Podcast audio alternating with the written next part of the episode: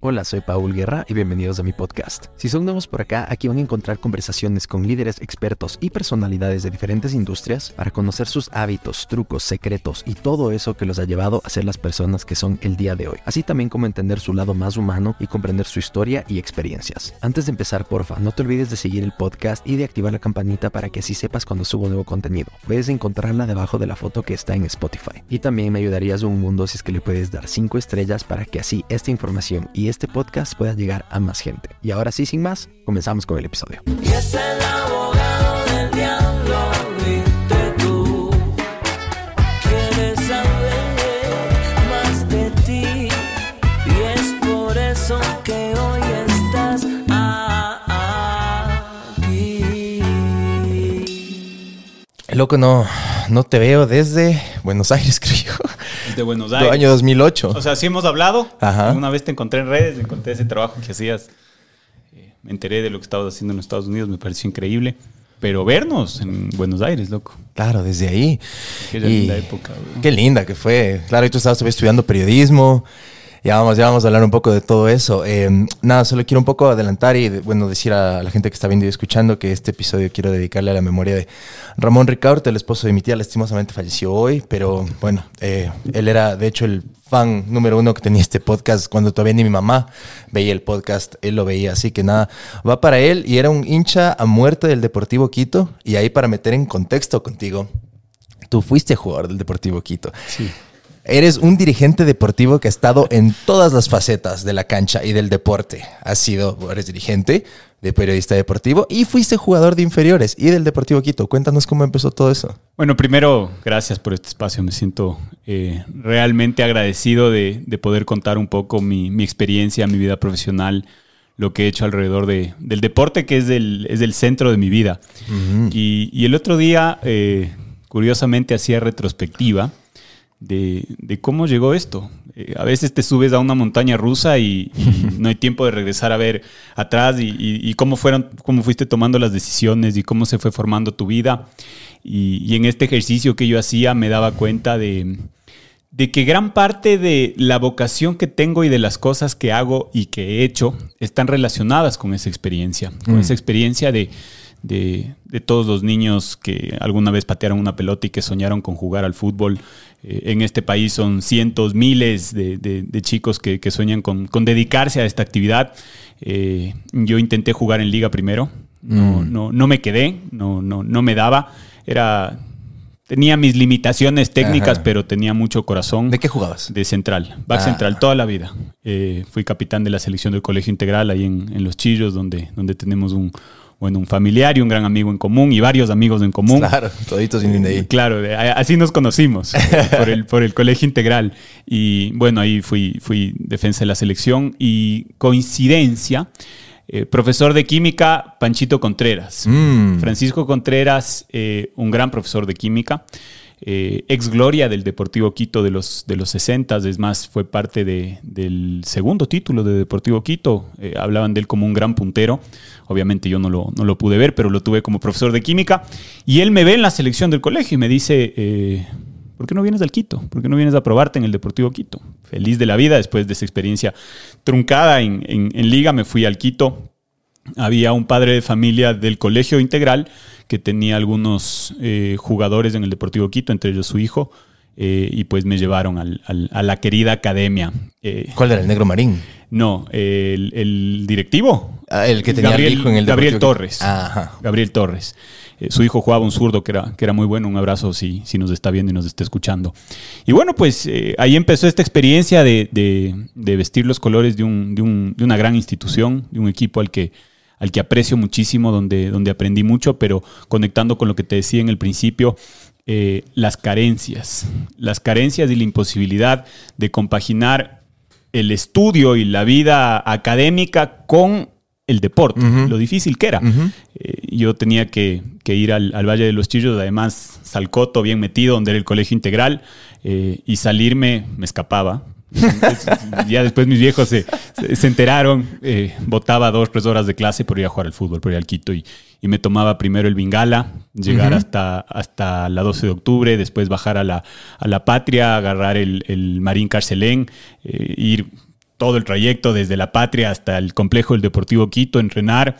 Eh, a veces jugábamos también en el Morlán, entrenábamos ahí en el Inca, en, en- en esa canchita de tierra tan, tan famosa, y, después volver a la, a la casa. Entonces, eh, el haber vivido y, y yo digo porque en definitiva sí se te pegaba ese ADN de- del- del- dentro de las carencias, el amor a la camiseta, o sea, el amor a la actividad, porque eh, más allá de que no tenías nada, de que te daban un uniforme con el que había jugado el, el viernes anterior o el jueves anterior eh, Raúl Guerrón o Hugo Guerrón o Marlon Ayoví, con ese tenías que jugar todo el fin de semana en las divisiones formativas y ni pensar en zapatos y un calentador para toda la temporada y los viajes a, a Ambato, los viajes a, a Cuenca, Guayaquil en el Ejecutivo Qatar. Viajabas en, en- en un 90 grados de plástico, 6, 7 horas. Cosas que pasan en el fútbol Claro. a día de hoy, pero que a mí me permitieron eh, entender la dura realidad, la cruda realidad que, que vive el fútbol formativo en el, en- en el Ecuador. Y, y claro, ya conectando con el paso del tiempo, hoy me dedico a esto. Y hoy gran parte de mi, de mi trabajo en Independiente es facilitar cosas para que los chicos tengan lo que necesitan para convertirse en deportistas de alto rendimiento. Entonces, esa experiencia que fue maravillosa, le agradezco tanto a la vida el, el- el- el haber podido vestir una camiseta y tan gloriosa, porque eh, si algo tiene el Deportivo Quito es ese amor por los colores y la gente del Deportivo Quito eh, te inculca eso desde el primer día que, que pisas Carcelén y, y cuando, cuando sales a defender eh, la camiseta del equipo frente a equipos con muchos más recursos como en ese momento Liga o el Nacional. El Nacional era muy fuerte en ese momento en formativas. eh, entonces, eh, la verdad que me, que me dejó algo muy, muy grande para mi vida. 100%. Yo me acuerdo que justamente el Nacional en esa época, como acabas de decir, era el equipo en el que, que bestia había que jugar. Y tengo un amigo que también estaba ahí. Pasa precisamente lo que decías, la dificultad de mezclar los estudios con el trabajo. En esa época, antes de que llegue Célico, que habrá sido 2004 por ahí, él tapaba ahí. Y llegó un punto en que los mismos compañeros, no, no es de especie de sabotaje, pero le dijeron al técnico no les gustaba que, claro, el niñadito ya va en el carro y que ni siquiera porque llegaba Pasaba a estudiar leyes. es. Entonces le dijeron, a ver, flaco, o estudias o juegas. Tienes que elegir. Fue y le dijo al papá eso, el papá le dijo, te vas al carajo, tienes que ser abogado, y hasta ahí quedó el fútbol. Pasa mucho, eh, sobre todo con, evidentemente el fútbol tiene una composición muy particular porque el 95% de los chicos que deciden ser futbolistas eh, no tienen otra opción. Es su, su posibilidad de vida. Esa es la crudeza y la realidad de- del fútbol ecuatoriano y, y- y en gran medida se juegan la vida en cada entrenamiento. Y por eso también pasa lo que, lo que decimos, ¿no? Claro, viene un agente externo, diferente, con posibilidades, que tiene su carro, que estudia en una universidad y, bueno, ¿y este? Claro, nosotros nos jugamos la vida, nosotros venimos de, de los lugares más eh, recónditos y pobres del país. Entonces, sí pasa esto de que, de que las personas que tienen acceso a, a- a una educación, a un colegio, que se pudieron graduar de un, de un colegio, que tienen eh, la posibilidad de elegir qué carrera estudiar, los padres te enfrentan a esta, oye, dedícate a estudiar, porque... eh, y, y también yo después me ponía en los, en- en- en los pies o en la cabeza de mis padres y el fútbol es una carrera incierta. 100%. Es una, una carrera incierta porque eh, primero tienes que remar hasta un punto donde no sabes cuándo vas a ser profesional, cómo vas a ser profesional, qué condiciones vas a tener eh, y se puede terminar en el momento más eh, menos esperado, una lesión, una, una mala decisión, etcétera, etcétera, etcétera. Entonces, eh, la carrera universitaria te da ese colchón de saber, bueno, eh, y esto me decían a mí, o sea, si quieres compaginar el fútbol, dale, pero tienes que estudiar algo y tienes Claro. que tener un título universitario y a partir de ahí eh, para adelante, ¿no? Y casos de esos conocemos. Por ejemplo, Ricardo Cacá es una de esas excepciones a la regla que Sí. los papás siempre le dijeron estudia, estudia, estudia. Y obviamente se convirtió en balón de oro y todo, pero de esos es uno en un millón. Y, y sabes qué pasa? Que eh, es una actividad muy exigente, muy demandante, pero no te exime de la posibilidad de, de querer superarte. Hay, hay muy buenos casos acá. Luis Fernando Saritama creo que es, 100%. es, es uno de los emblemas del fútbol ecuatoriano de que se pueden compaginar eh, varias actividades, porque no es solo una, la actividad de jugar al fútbol y estudiar, sino prepararte como tal. Y prepararte no solo es ir a la universidad, sino estar en cursos, de diplomados, conectarte, leer, estar sobre la jugada siempre. Y, y hoy Saritama es eh, uno de los gestores deportivos importantes que tiene el Ecuador. Él está eh, liderando el proyecto en Deportivo Cuenca, que la verdad es muy, pero muy atractivo. Y durante toda su carrera siempre se preocupó por cultivarse. Y casualmente, creo que él no lo sabe, pero yo estaba una categoría debajo de él en el Deportivo Quito, No. él estaba una categoría arriba. Mientras él jugaba en la 18, yo jugaba en la 16. eh, y, y siempre fue un referente de, de- de esto, ¿no? De, de hacer las cosas diferente. Hay, hay otros jugadores, eh, Eduardo Zambrano, que no pudo. Eh, a ver, no tuvo una carrera dilatada dentro del fútbol, pero eh, siempre fue una persona preparada. O, o Diego Herrera, que, mientras jugaba claro. al fútbol era estudiaba Empresario arquitectura. también. O sea, tenía sus locales de Claro, ropa aquí en Cumbayá. y, tenía y algunas empresario de, de- de fútbol, pero eh, tuvo una carrera de arquitectura en la, en la Universidad de San Francisco. Y en eso eh, los tiempos sí han ido cambiando. Y, y, por ejemplo, nosotros en Independiente eh, sí estamos buscando alternativas para que los chicos y los jugadores se vinculen de alguna u otra forma a la academia. Es más fácil cuando tú les planteas opciones cercanas a lo que hacen. ¿Y, y a qué me refiero? O sea, si tú, por ejemplo, nosotros tenemos un convenio con una escuela de directores técnicos, entonces les ofrecemos a los chicos carreras afines a lo que hacen y lo que les gusta. Entonces, eh, por ahí eh, el- el- es menos traumático que ve, tienes que dedicarte a una ingeniería de marketing o a, a economía, que también lo pueden hacer. De hecho, en el fútbol femenino, eh, yo lidero ese- esa parte en el club y me encanta. Dragonas. En Dragonas. eh, hay chicas, tengo una, una estudiante becada al 100% en la Universidad de San Francisco que estudia eh, biología. Mm. Biología. Y, y este semestre tuvo muy poco tiempo para dedicarse al fútbol, pero le apoyamos. Y es una jugadora con un talento enorme. Y esto te demuestra que si es que quieres, puedes. 100%. Y de hecho creo que con Luis Fernando Saritama estuvo también en Independiente Juniors con ustedes en una Jugamos. época, ¿verdad? Sí, él, él jugó con nosotros en el 2019. Fue muy importante en un proceso de transición. Eh, terminó siendo un poco traumático porque, claro, el, el equipo y el cuerpo técnico tenían unas expectativas muy altas. Eh, ellos soñaban con ser campeones y, y ascender y nosotros decidimos, eh, porque no existía la normativa de filiales acá en el, en el Ecuador, de que no podemos tener dos equipos en la misma división. Eso es imposible en el fútbol. Entonces ahí impusimos el, el tema de la normativa de las, de las filiales. Pero es un gusto haber trabajado con él, le conozco muy bien, le considero un amigo y, y, y creo que es un gran ejemplo de, de esto, ¿no? De que los futbolistas, eh, además de ser y dedicarse 100% a lo que tienen que hacer, pueden tener una vida profesional que les, que les dé una esperanza de vida más allá del fútbol. Eh, porque claro, el- lo que normalmente les pasa a los jugadores, y este es- hay estadísticas a nivel mundial, eh, de casos de depresión, por ejemplo, de, Mm. de deportistas. Iniesta, o- o- en los Estados Unidos, cientos de casos de jugadores de fútbol americano que se van a la quiebra. Michael Phelps también. Sí. O sea, eh, los deportistas, eh, y hoy más que nunca, y esta es una de las, de las tareas importantes que tenemos las personas que estamos alrededor del deporte, es pensar en esto, en la vida después del deporte y cómo, cómo se van a vincular a la sociedad, qué van a hacer, cómo se van a retirar, cuál es el plan de retiro que tienen. Porque eh, muchas veces pasa eh, acá. Eh, largas historias de jugadores eh, históricos del fútbol ecuatoriano que terminaron muy, ma- muy mal. El Bacán Delgado, por ejemplo. O sea, hay, hay, hay varias historias de gente que no supo qué hacer después del deporte. Vamos a ir por partes porque seguro la gente que está viendo y escuchando me va a querer matar si no te empiezo a hablar de Independiente. Pero a mí me gusta siempre como que conocer el, el, el vaivén, la, la montaña rusa de las personas con las que converso. Y como te decía, te conocí en Buenos Aires, si no me equivoco, fue año 2008. Y justo fue el año del hito más grande hasta ahora para mí en la historia del deporte ecuatoriano, Sí. que es la Copa Libertadores de Liga Deportiva Universitaria de Quito. Aparte de la medalla olímpica de Jefferson también, ahí se da, y el Roland Garros de Andrés Gómez. Pero eso fue, pero a nivel fútbol, ahí, con la clasificación de Corea y Japón. Y el pase a octavos en el 2006. Yo me acuerdo en esa época que tú estabas estudiando periodismo Sí. deportivo. Es una faceta que tal vez mucha gente, que tal vez los que no te conocen mucho de mi audiencia, tal vez no, van, no saben, Anciera, este solo es dirigente del Independiente, pero tal vez no saben ese paso tuyo. Cuéntanos un poco cómo fue ese brinco a Buenos Aires y qué significa para ti la ciudad de la furia y qué te dejó. Bueno, eh, ya, ya conté un poquito el, el, el, el Via Crucis de, claro, bachiller. y, y mi viejo, bueno, te dedicas a, a- a- Tienes que estudiar algo. Y en ese tienes que estudiar algo. Además, eh, yo me había graduado un año antes de lo que debía graduarme porque estaba adelantado en el colegio. O sea, yo me gradué con 18 17 años recién cumplidos. ¿Por qué? ¿Por Norio por...? No, no. eh, En, en el kinder mis viejos decidieron que, no sé... Ah, entraste más chamo. Entré más chamo al Ah, colegio y primer grado eh, con cinco años. Y siempre fui el, el menor de mi promoción. Mm. Entonces, claro, yo terminé el colegio con 17 años y no tenía la menor idea de lo que quería hacer en la vida. O sea, sabía que me gustaba patear una pelota, me gustaba salir a joder con mis panas y me gustaba eh, salir a joder con las peladas. Es- es- esos eran mis tres hobbies, no tenía nada más en la vida. Esa es, esa es la realidad. Y de la noche a la mañana se termina esta gran etapa que es el colegio donde estás feliz, donde, donde tienes absolutamente todo y decide qué quieres hacer, qué te gusta. No tengo la menor idea. Bueno, tienes que escoger algo. Dale, ingeniería comercial en la UDLA.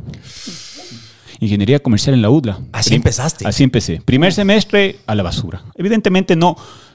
No sabía dónde estaba parado, no sabía lo que quería, estaba en una etapa de mi vida difícil. Y, y bueno, pues después de ese fracaso, eh, y esto este es, es, quizá el gran legado de mi viejo en mi vida, eh, mi viejo me, me, me, agarra en una charla súper seria y me dice, a ver, loco, tú tienes que hacer algo que te guste. Si tú haces y encuentras algo que te guste y que te apasiona en la vida, vas a salir adelante. Mm. Y, y, no vas a tener que trabajar el resto de tu vida, porque vas a hacer algo que te guste. Bueno, a mí me gusta el deporte, entonces busquemos carreras afines al deporte.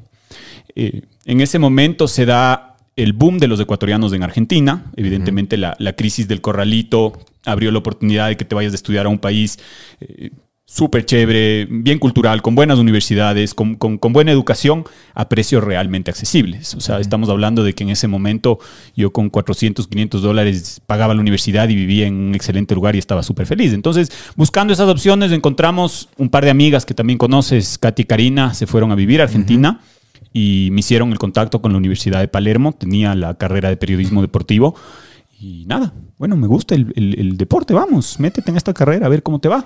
Y me fui para, para Buenos Aires. ¿Influenció en algo ese boom de la de PSN y después Fox Sports que también llegaron como sí, al mainstream claro, acá? Por supuesto, por supuesto que, que, que influenció. Yo creo que eh, había referentes de, de, del periodismo, de la comunicación, una forma diferente de hacer transmisiones, uh -huh. eh, fanático de PCN en un principio, me acuerdo con, con, con un dolor cuando terminaron saliendo del aire, eh, que, que, porque además fue un boom de uno, dos años, tres años y desaparecieron de la nada, después uh -huh. apareció Fox Sports y demás. Y claro, los, los grandes referentes, entre comillas, de, del periodismo deportivo en general eran argentinos, entonces también había esta, esta posibilidad y todo, todo se dio para irme a Buenos Aires. ¿Qué representa esa ciudad?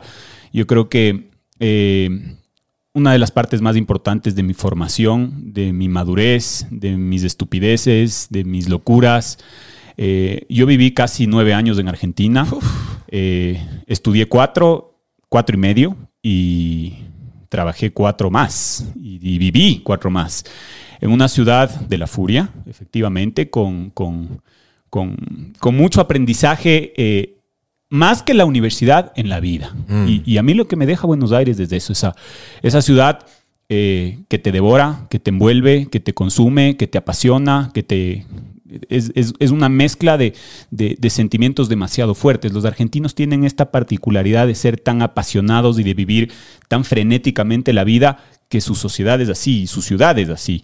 Cuando trabajas, cuando vas al fútbol, cuando vas a comer, cuando sales a una fiesta, cuando vas a la, a la, discoteca, etcétera, etcétera, etcétera. Entonces, la universidad fue muy importante para mí porque tuve la posibilidad de, de formarme en un buen espacio, con buenos profesores, eh, una linda universidad como la Universidad de Palermo, pero yo me quedo más con lo que viví fuera de la universidad. Mm. Primero, independizarte. Yo era, y no tengo temor en decirlo, un hijo de mami, Eh, yo tenía mis camisitas planchadas en la casa, mi desayuno servido en la cama.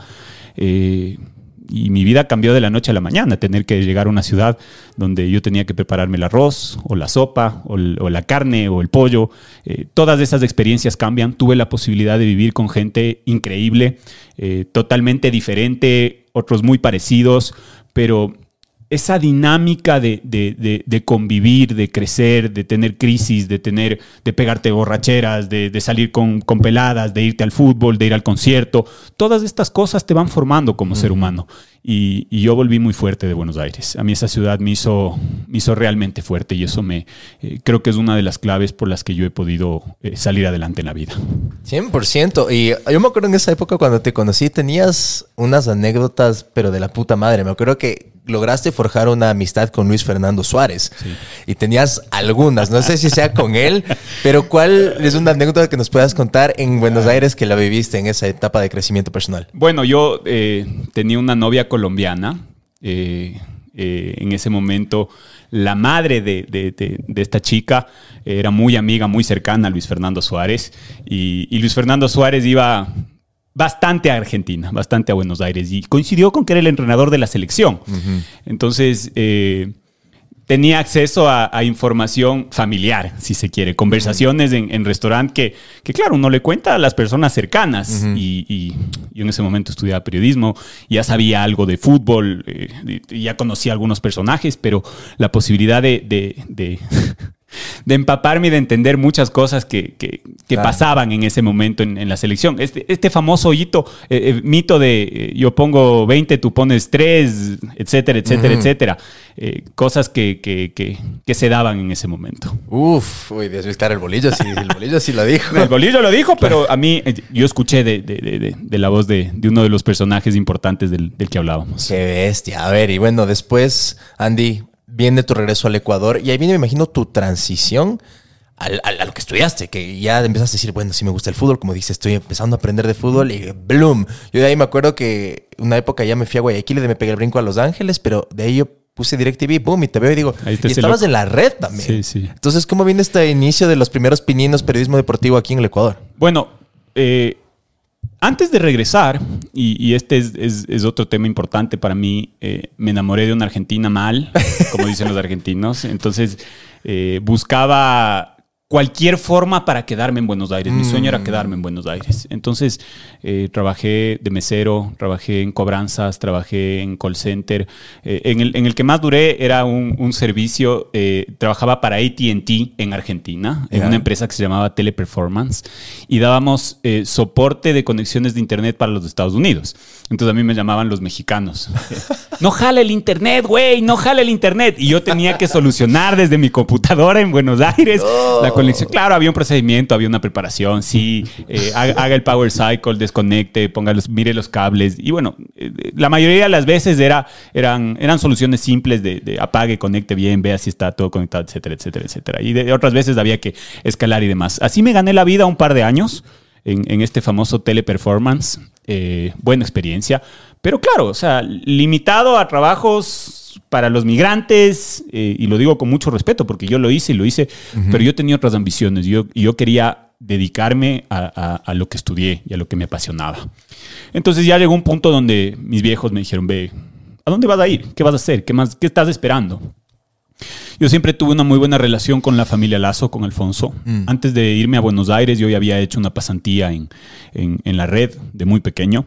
Eh, y nada, había, había hecho un par de coberturas justo en la Copa Libertadores que gana Liga. Eh, inclusive pude estar aquel día que Liga le empata 1-1 a San Lorenzo con gol del, del Taca Bieler tras un error de Agustín Orión. Sí. Eh, ese día estuve yo con Carlos Edwin Salas ahí en la, en la cabina del, del- del estadio de San Lorenzo.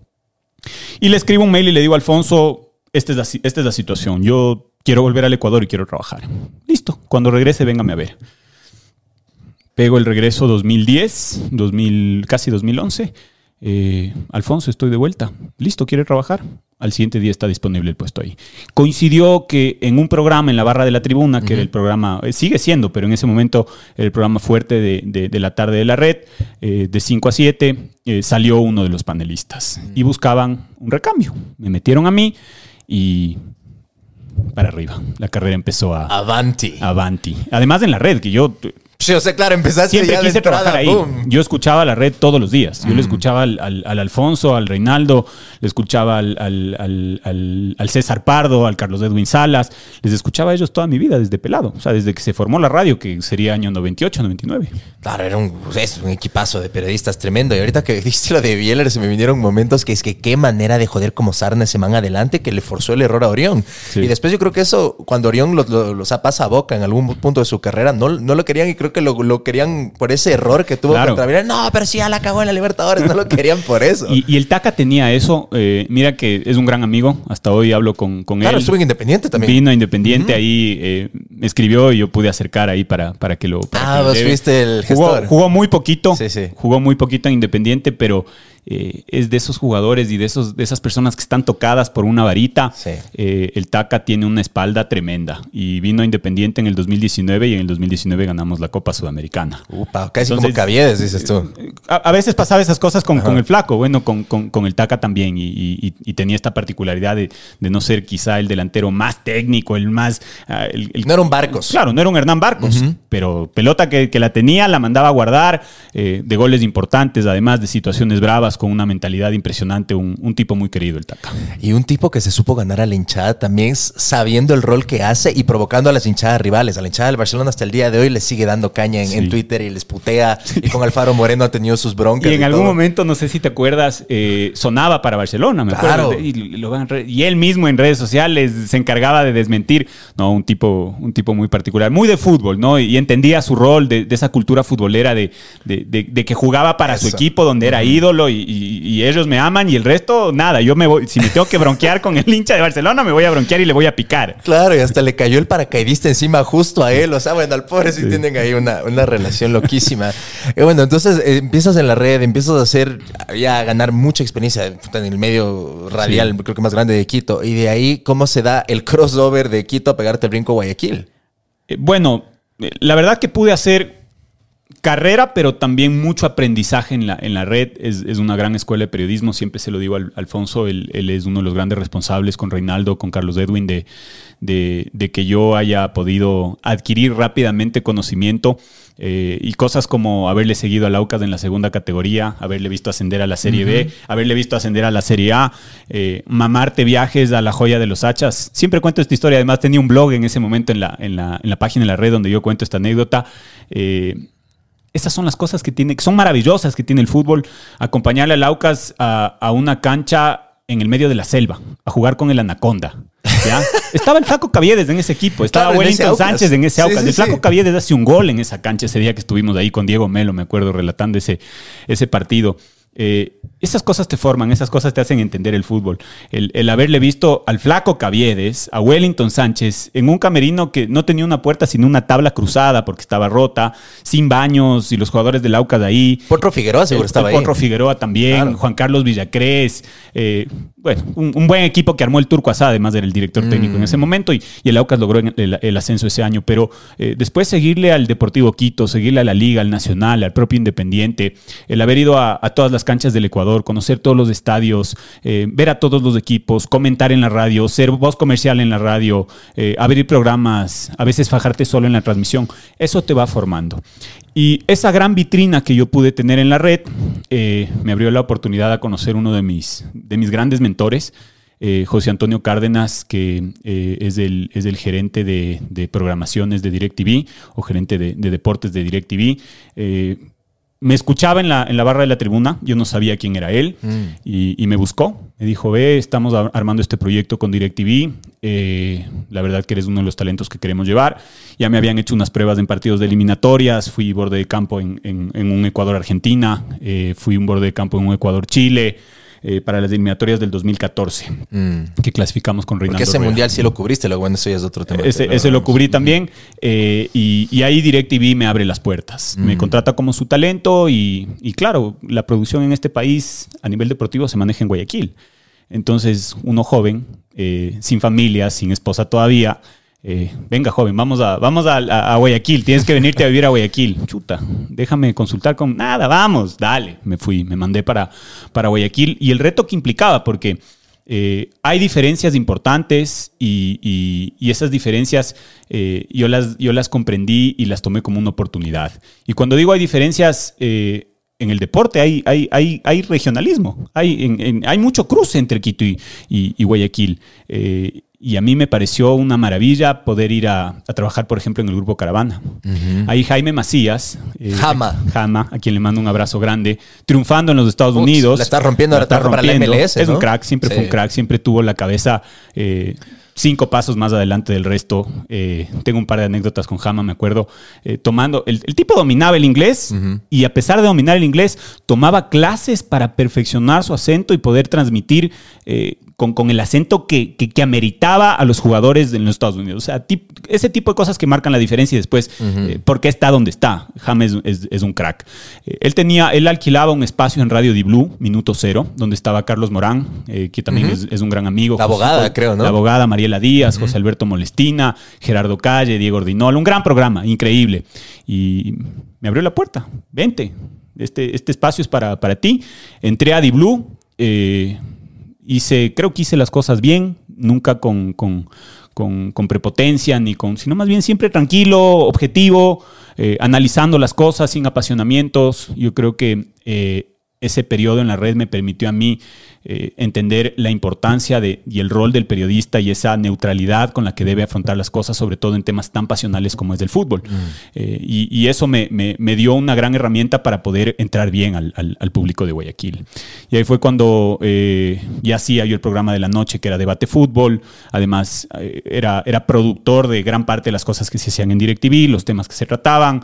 Y, y ahí ya directamente entrar a escena con Diego Arcos, con Carlos Víctor Morales, con el arquitecto Antonio Villa, con, con mi gran amigo Andrés Guzmer, con Carlos Galvez, con José Carlos Crespo. Era ya pelear con los pesos pesados. Y, y bueno, se me abrieron las puertas, me fue muy bien.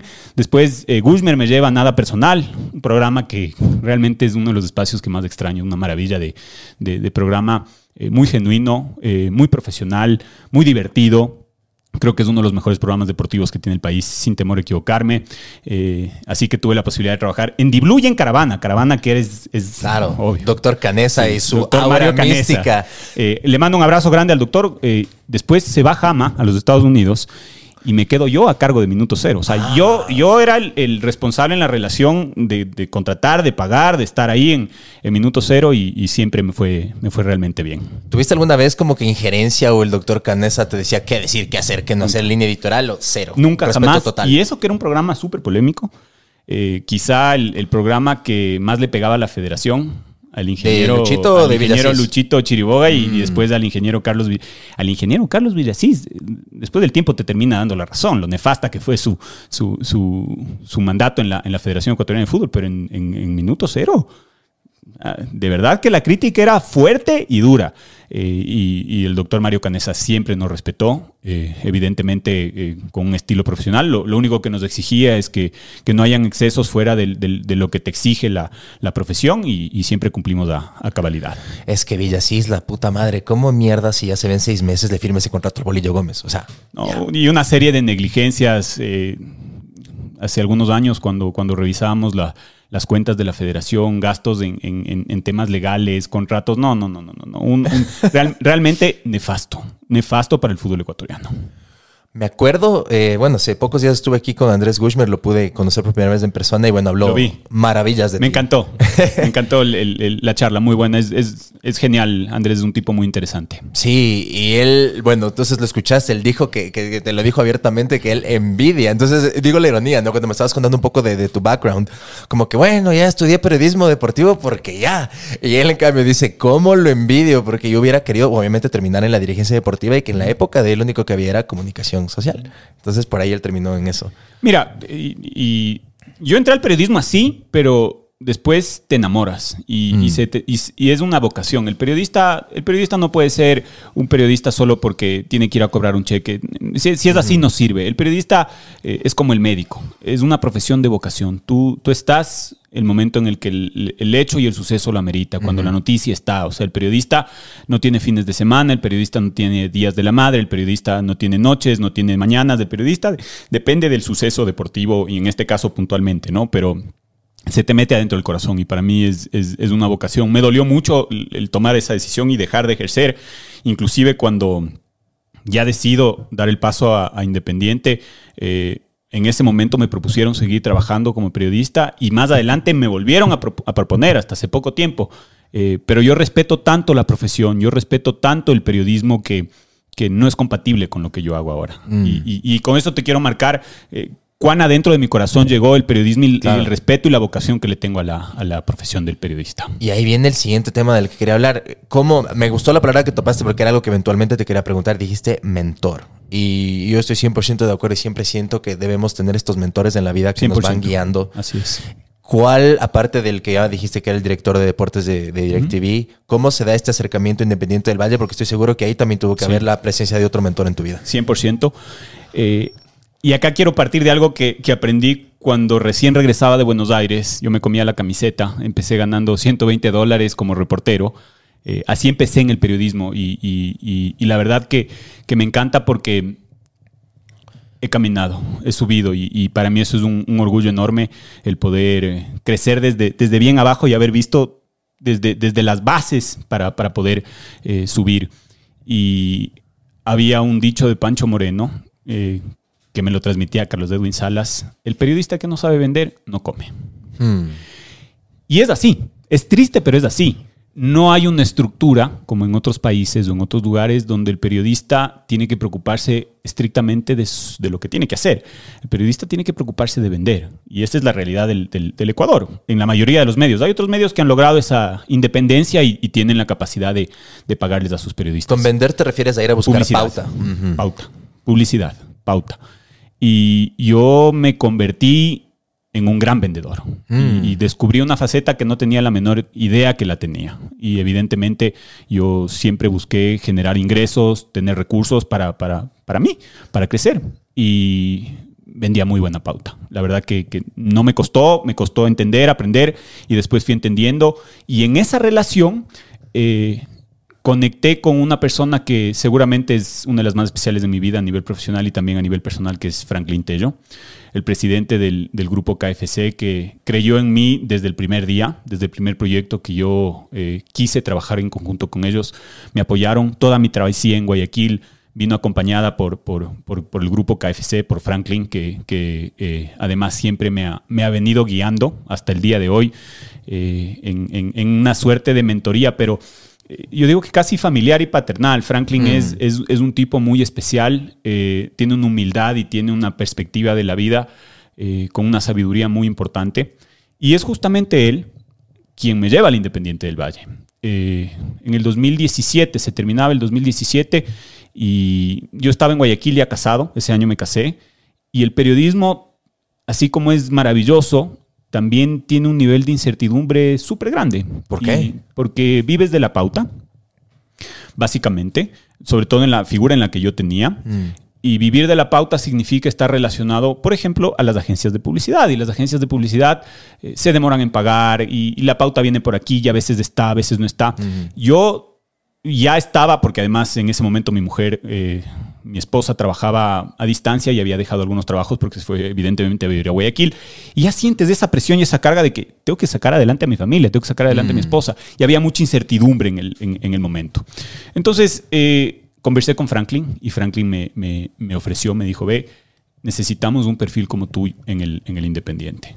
Y la verdad que no lo dudé ni, ni un solo segundo. Así que llegó ese mentor, eh, llegó la propuesta y me, me vine para el otro lado. Wow, y acá estamos. Un Sí. club que, que 15 años atrás, 16 años atrás empezó con esto de el futuro campeón del fútbol ecuatoriano, que parecía un ¿Te chiste. acuerdas de ese cartel en, en el cantonal Rumiñahui? Sí. No, yo, y, y se lo he dicho a Santiago, y se lo he dicho a Michelle, y se lo he dicho a Franklin. La primera vez que yo vi eso, esta gente está loca. Audaces. Estos manes, ¿qué, qué les pasa? O sea, en, en la liga donde está el Barcelona, el Nacional, el Emelec, la liga... Campeón la de Quito. Libertadores. O sea, claro. Ni siquiera, no sé, no tienes un buen equipo, estás ahí. Una locura. Pero después, después me he dado cuenta la, la importancia de esas locuras y de soñar en grande, ¿no? Y esto te lleva a, en cierto momento, no sé, corrígeme si estoy mal, te conviertes en presidente de Independiente Junior. Sí. ¿Sigues en ese cargo o ahorita ya transicionaste algo No, más? no, no. Mira, eh, a ver, yo primero te voy a contar todas las cosas que hago en el club. Sí, sí, sí. Me encanta. ¿Cómo empezaste y para, para ir Verás, a mí me contratan como ahorita? gerente comercial del club, ¿ya? La gerencia comercial está a cargo del departamento de marketing, el departamento de comunicación y el departamento comercial.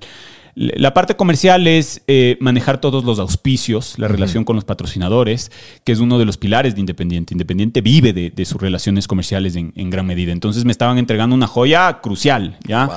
Ir a buscar auspicios, ir a, ir a manejar esas relaciones, el día a día con los patrocinadores. El área de marketing que, que ya tenía una dinámica, ahí hay gente eh, muy capaz, muy hábil, muy creativa. El área de comunicación de, de- de igual forma. Pero eh, por mi relación con el fútbol, a mí desde el principio me invitaron a ser parte de la comisión de fútbol y del directorio del Independiente del Valle. Entonces en el directorio y en la comisión de fútbol, eh, en ese momento se estaba creando la figura del equipo filial. El Independiente ya tenía esta inquietud de, o la necesidad de tener un segundo equipo como las estructuras europeas para que eh, cuando tú tienes un- un- una, gran cantidad de futbolistas, eh, el espectro se divide entre los que van a llegar a, definitivamente a ser profesionales, que están listos para jugar en el primer equipo, unos que seguramente lo van a hacer, pero les falta un periodo de maduración, y las incertidumbres, ¿ya? Entonces, como tienes un equipo profesional y las divisiones formativas, a veces se pierden este, este segundo y tercer nivel de jugadores porque no tienen donde competir, no tienen donde mostrarse, no tienen donde crecer. Y tomando en cuenta que algunos ya no cumplen con la edad formativa o que las formativas les termina quedando chica, que también ha pasado un montón. Hay muchachos que a los 16, 17 años ya no compiten en la, en la sub-19. Ahora pasa con Kendry. con Kendry Páez. Con Kendry Páez pasa, pasa esto, pero ya pasaba antes con Steven Plaza, con Moisés Caicedo, con, con algunos chicos que evidentemente son diferentes y tú sabes que tienen un talento diferente, claro que sí.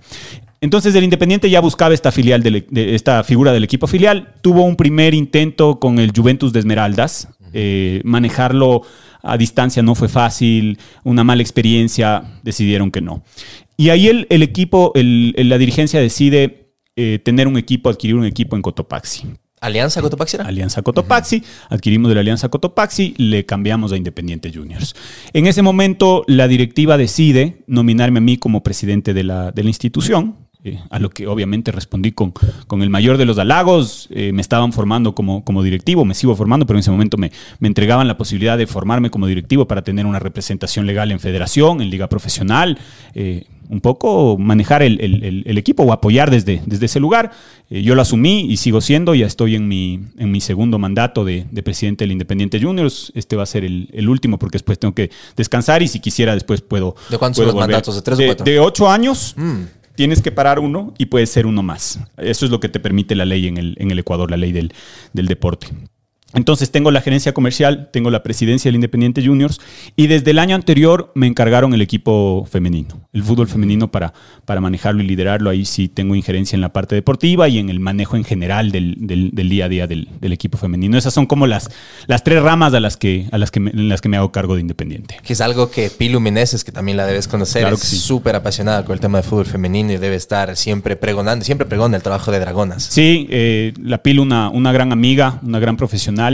Eh, este proyecto es un proyecto particular porque eh, representa a la Universidad San Francisco de Quito y al Independiente del Valle, dos, dos entidades con mucho prestigio, con, con- con mucha espalda, muy importantes, pero que buscan algo diferente, que es darle una formación integral a las jugadoras. Primero, el creer en el fútbol femenino. No todo el mundo cree. De hecho, eh, te puedo decir, hoy, en el 2023, somos cuatro, cinco, seis, siete equipos de los profesionales, te hablo, porque después hay, otros casos de, equipos que no, son, no tienen equipo profesional, igual están metidos en el fútbol femenino, que en realidad creen y confían e invierten en, en esta actividad. Eh, yo le veo un potencial gigantesco. Eh, claro, yo tengo un ojo puesto en Europa y, y el Fútbol Club Barcelona, por ejemplo, o el Olympique de Lyon o los equipos británicos están haciendo un trabajo eh, para medianos y largos plazos, con recursos que ya son importantes, Mm. con estadios llenos, con, con jugadoras que... Venden derechos comerciales para FIFA, para Sí, ciertas sí, cosas. Sí, sí, sí, merchandising, Ujú. ticketing. O sea, los pilares de la gestión deportiva eh, están con unos indicadores eh, muy, pero muy atractivos en el fútbol femenino. Y, y- y hoy, si tú no piensas en inclusión, si es que tú no piensas en, en diferenciales, estás destinado a, a morir. O sea, el- el- y, el, y el fútbol hoy se enfrenta a grandes desafíos. A, a veces creemos que el fútbol es este gran espectáculo intocable. Ojo, ojo, las nuevas generaciones ya no ven partidos de fútbol completos. Ya Ven no- en Twitch la transmisión del streamer que... o, o sabes qué, está jugando el Manchester City con el Liverpool y están en la tablet o en, el, o en el- en el iPhone. Ah, gol, sí, ¿quién metió el gol? Chévere, ya. y, y siguen jugando su jueguito o a redes sociales o Twitch. O sea, eh, sí hay temas en los que tenemos que trabajar y yo creo que el fútbol femenino es uno de los importantes, hablando de temas de inclusión. Inclusive si lo miras como, como eh, una visión eh, de negocio. Ujú. Eh, pensaste en el 50% de la población y el otro 50% de la población que son solo aficionadas. ¿no? Estadísticamente siempre ha habido más mujeres que hombres por Así el tema es. de las guerras. Entonces es. hay que, claro, darle a... Pensemos en todo el negocio, Claro. en todo el pastel. Desde esa mirada inclusive, te digo, ¿no? Porque después hay una mirada de inclusión. En el, club tiene un pilar que es la igualdad de oportunidades y la igualdad de género. El club trabaja en objetivos de desarrollo sostenible y el ODS 5 que habla de igualdad de género es fundamental para el independiente. Y estamos buscando que las mujeres se vinculen a la industria. O sea, definitivamente en cargos eh, de, mando, de toma de decisiones, eh, en, en generación de oportunidades para las chicas a través del, deporte. Le estamos cambiando la vida a la gente. Y eso es lo que más, eh, ahí es donde vuelvo al principio. ¿Cómo a través del deporte le puedes cambiar la vida a la gente? Acabamos de traer una chica, Mari Guerra, eh, 15 años recién cumplidos de los barrios más eh, vulnerables de Esmeraldas. Hoy está en un colegio, en el Reinvented School, que es uno de los mejores colegios eh, en, en la capital y en, y en la región. Un colegio que te cuesta 500, 600 dólares mensuales. Eh, está en una casa club de primer nivel, tiene acceso a alimentación todos los días. O sea, una chica que no hubiera podido terminar el bachillerato, hoy a través del deporte está encontrando oportunidades de vida. Entonces, y ese es un ejemplo que, que se multiplica en, en las 200 personas que están vinculadas al, al alto rendimiento en el club. Dios mío, pero es que, es que ahí está la visión y también el, el- el riesgo, entre comillas, pero que es el ponerle capital e invertir. Y eso después con los años, bien, ahí salen los Moisés Caicedos, los Sí. Pieros, lo que sí me reservo el, el porcentaje en una futura transferencia. Pero hay que creer de entrada y poner, como dicen, la plata donde pone la boca. Y ahí es donde yo creo que el Independiente del Valle se diferencia del resto. Y así como tú dijiste, yo estoy con un ojo en Europa. Yo me doy cuenta que a nivel regional hay gente que está con un ojo en Independiente del Valle. El otro día que estaba Diego Forlán dándole un tour a sus instalaciones, ¿vino como por un poco a entender su modelo para aplicar a su escuela o qué, qué vino a hacer? Eh, a ver, Diego vino, si no me equivoco, le trajeron al, al PGA. ¿Ya? Vino al, al- al torneo de golf que se organiza. Que es en otro deporte en que el te condado. encanta. Me encanta, sí me gusta el golf. He dejado de jugarlo, ahora me metí al pádel. Estoy, Ah, estás del eh, pádel estoy también. enfermo del pádel, como creo que la mitad de la ciudad también está jugando pádel, un poco de gorditos ahí que ya no podemos jugar fútbol, estamos metiendo pádel. Eh, pero sí, eh, mira, nos invitaron recién a un, a un summit en Sao Paulo, donde estuvieron los clubes, entre comillas, referentes de, de la región. Estaba el, el grupo de Red Bull Bragantino, estaba la Universidad Católica de Chile, eh, el, el- el Sporting Cristal de Perú, etcétera, etcétera. Y hay mucho interés en lo que está haciendo Independiente. Eh, la semana anterior estuvimos en Montevideo, eh, pudimos conocer a la persona que maneja el, el- el equipo del grupo City en, en- Uruguay. Y, y claro, él decía, ustedes han logrado algo que quizá es de los aspectos más difíciles en el deporte. Formar y ser competitivos. Entonces, eso les, les inquieta y más aún viniendo de un país que tradicionalmente fue el 7, el 8, el 9 o el 10 de la Comebol. El Ecuador, sí, en los últimos 25, 30 años empezó a clasificar a mundiales, pero yo en mi niñez 5 a rez- 0. rezaba para ganarle a Venezuela, Claro. a Bolivia. y, y Ecuador nunca fue una potencia. Hoy, hoy creo que las cosas han ido cambiando y ese terreno se ha ido ganando, pero el, el trabajo del Independiente eh, está en, en el, en el ojo, en el interés, y creo que responde a una lógica de la gestión que se ha logrado, de la planificación que se ha logrado, que no es eh, un proyecto donde se vino, se inyectó 20 millones de dólares y ahí están los resultados. Eh, el Independiente hizo su camino al andar con una gran visión y ahí creo que parte en gran medida el éxito del club. Hace 15 años, tener la visión, y ahí es donde está la diferencia, de decir, aquí hay una oportunidad. ¿Y cuál es esa oportunidad? Formemos a la gente, apostemos por los ecuatorianos. El resto de los clubes están interesados en ser campeones, pero no en formar, o no tanto en formar, porque siempre se ha formado de alguna u otra forma. Y, y de construir realmente procesos que te permitan tener herramientas para que los chicos de este país, porque aquí tenemos talento, y, y- y eso es lo más maravilloso, el, el haber demostrado realmente que en Ecuador tenemos talento, que, que en los lugares, y, y esto es lo más eh, paradójico o irónico, en los lugares más olvidados de este país, en los lugares más pobres de este país, es donde está el mejor talento del Ecuador. Esmeraldas hoy es quizá la provincia más jodida del Ecuador, sin lugar a dudas. Está jodido Esmeraldas. Y es la provincia más generosa con el deporte ecuatoriano.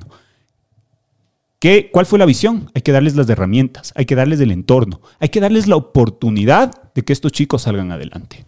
Y es lo que ha hecho el Independiente. Están in situ, ¿verdad? Ya en Esmeraldas, ¿no? Sí. A ver, eh, el modelo, el modelo, o parte de la clave del modelo es evidentemente el scouting. el, el, el scoutear, el buscar el talento es, eh, es la clave. Los grandes equipos del mundo tienen scoutings en cada rincón donde hay la posibilidad de tener un futbolista. De hecho, ahora y desde hace algunos años ya estamos en el mapa. El City, el Real Madrid, el Barcelona, eh, el- los equipos alemanes también un montón. Tienen scouts acá cerca y están permanentemente viendo. Eh, ahora mismo en el Independiente trajimos el- un español, Arcaiz Mota, un crack, el jefe de scouting del club. Trabajó en el Barcelona y en el Real Madrid. Pero el tipo se iba a- al África a buscar jugadores. Wow. Entonces, la clave, o en gran medida, está en el scoutear, en el buscar el talento. ¿Qué hizo el Independiente? Se dio cuenta de que la vertiente del talento está aquí, está acá, está acá, está acá. Ok, ¿qué hacemos? Montemos unas escuelas elite. ¿Dónde? Les preparamos a los chicos para que vengan a nuestro proceso de formación. El proceso de formación del independiente arranca a los 11 años en casos excepcionales, a los 12 años normalmente, ¿ya? Que es cuando tú puedes federar a un jugador en el Ecuador. Yo creo que hace falta información porque mucha gente cree que formar a los jugadores eh, es desde los 2 o 3 años. Legalmente y estrictamente el proceso de formación, que, que es verdad que comienza antes, eh, tú puedes federar un chico desde los 12 años. Acabando la Barcelona. Emelec, Liga, Independiente, tú puedes formar, puedes federar a un chico, un chico puede ser federado desde, desde la categoría sub-12, que es cuando, cuando firma su primera ficha con, con un club. Antes de eso, el Independiente tiene unas escuelas de elite en estos lugares que te digo que ya, que ya eh, detectamos que es de donde viene el talento. ¿Y qué hace? Trae a los chicos, a los chicos, busca a los jugadores 5, 6, 7, 8, 9, 10, ya los detecta, sabe, les va probando, les, les manda experiencias, les, les traemos acá al club, les hacemos competir en torneos. Y una vez que ya están listos, cuando cumplen la, edad que se necesita, vienen al, al- al periodo de, de formación, que es cuando cumplen 11, 12 años. Me parece increíble, o sea, esto es- a los 11, 12 años tener esa visión de que hay que esperar que unos 4 o 5 para que un tipo como Kendry Páez que ya pueda debutar en primera, que creo que si no me falla es el jugador más joven en la historia independiente del Valle en debutar en primera y marcar o había alguien ya que debutó sí, antes. sí, sí. No, en, en debutar y marcar él. En debutar y marcar él. eh, casualmente, Kendry llegó el mismo año en el que yo llegué al Independiente, en el año 2018. Y hay una linda anécdota porque eh, Roberto Lave, Roberto Lave hoy es el director deportivo de la Real Sociedad. Es una eminencia del fútbol. Realmente es una eminencia del fútbol. Es un español. eh, si no me equivoco, es vasco. Eh, él trabajaba en Academia Aspire. Academia Aspire y el Independiente tuvieron muchos Miguel años. Ángel Ramírez, ahí viene Félix Sánchez Ramírez, y- Exactamente. Eh, Arcaiz Mota también trabajó, el scout que te contaba, trabajó en, en Aspire. Había una, una muy buena relación y una muy buena sinergia. Gran parte del, del conocimiento, de la metodología, el Independiente sí la adquirió de, de Aspire y de gran parte de sus profesionales que vinieron a hacer este trabajo de transmitir el conocimiento a, a la organización. ¿ya? Eh, Roberto Lave viene como director deportivo del Independiente del Valle en el 2018 y va donde Santiago Morales y le dice, Santiago, hay un chico por el que tenemos que pagar esta cantidad de dinero y tiene que venir al, al Independiente. ¿Cuántos años tiene? 12 años. ¿Qué? ¿Va a pagar esta plata por un chico de 12 años? No, ¿estás seguro? Sí, estoy seguro. Listo. Y lo fichas. ¿En dónde estaba? Y- y- él venía de, él tuvo una experiencia en, en Barcelona, en Patria, en Emelec. Había, había rotado por, al- por algunos equipos en, en- en Guayaquil y evidentemente lo encuentra Roberto Lave y le dice, no, hay que ficharlo a este chico. Y ahí lo, lo traemos a Kendry Páez cuando tenía 12 años, inicia su proceso de formación eh, en esa etapa en Independiente. Es imposible después desmerecer que estuvo en todos los otros clubes y demás, pero ahí es cuando eh, entra en un proceso de formación formal. Y Ya que topaste el tema de Aspire Academy, aquí viene como que la pregunta del millón. Porque se me rompe a veces la cabeza pensando en esto. Porque a veces yo digo, no, esa estructura, ya es la misión, ya es la visión, ya es la ideología del club, que no importa. Se les va Ramírez, se les va Paiva, se les va quien sea. Traen al técnico que sea y funciona. Contratan bien, como dices, el scouting. O sea, yo antes decía, ok, Michelle Deller llegó, pero yo no lo asociaba. Yo pensé que él era un tipo que empezó más en la, por la familia en los textiles, después viene Raíces, la ala, y después digo, ¿y el fútbol? ¿A qué onda? El tipo sabía de fútbol, se dejó asesorar bien. ¿Cómo es que el Independiente del Valle contrata? O sea, ya es puro analytics o tiene, se rodean bien de gente o qué onda? Yo creo que es la clave de todo. O sea, la, la mezcla de todo, la clave. Eh, el, el- el tener tus estadísticas y tu respaldo numérico, eh, objetivo.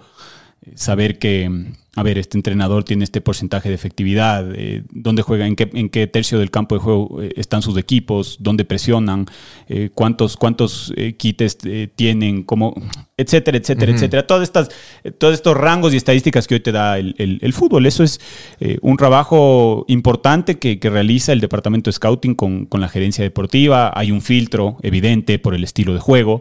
El Independiente desde hace al- algunos años ya tiene una idea de juego marcada para todas sus formativas y para, y para el primer equipo. Entonces, evidentemente, el rango se, se, se- se minimiza.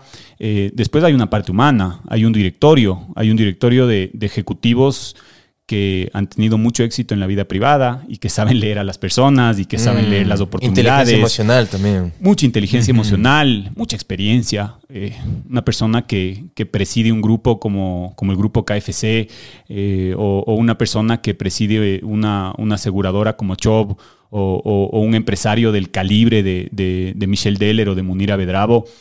Evidentemente han tomado buenas decisiones en su vida y han contratado un montón de gente en distintas, eh, distintos rangos, ámbitos.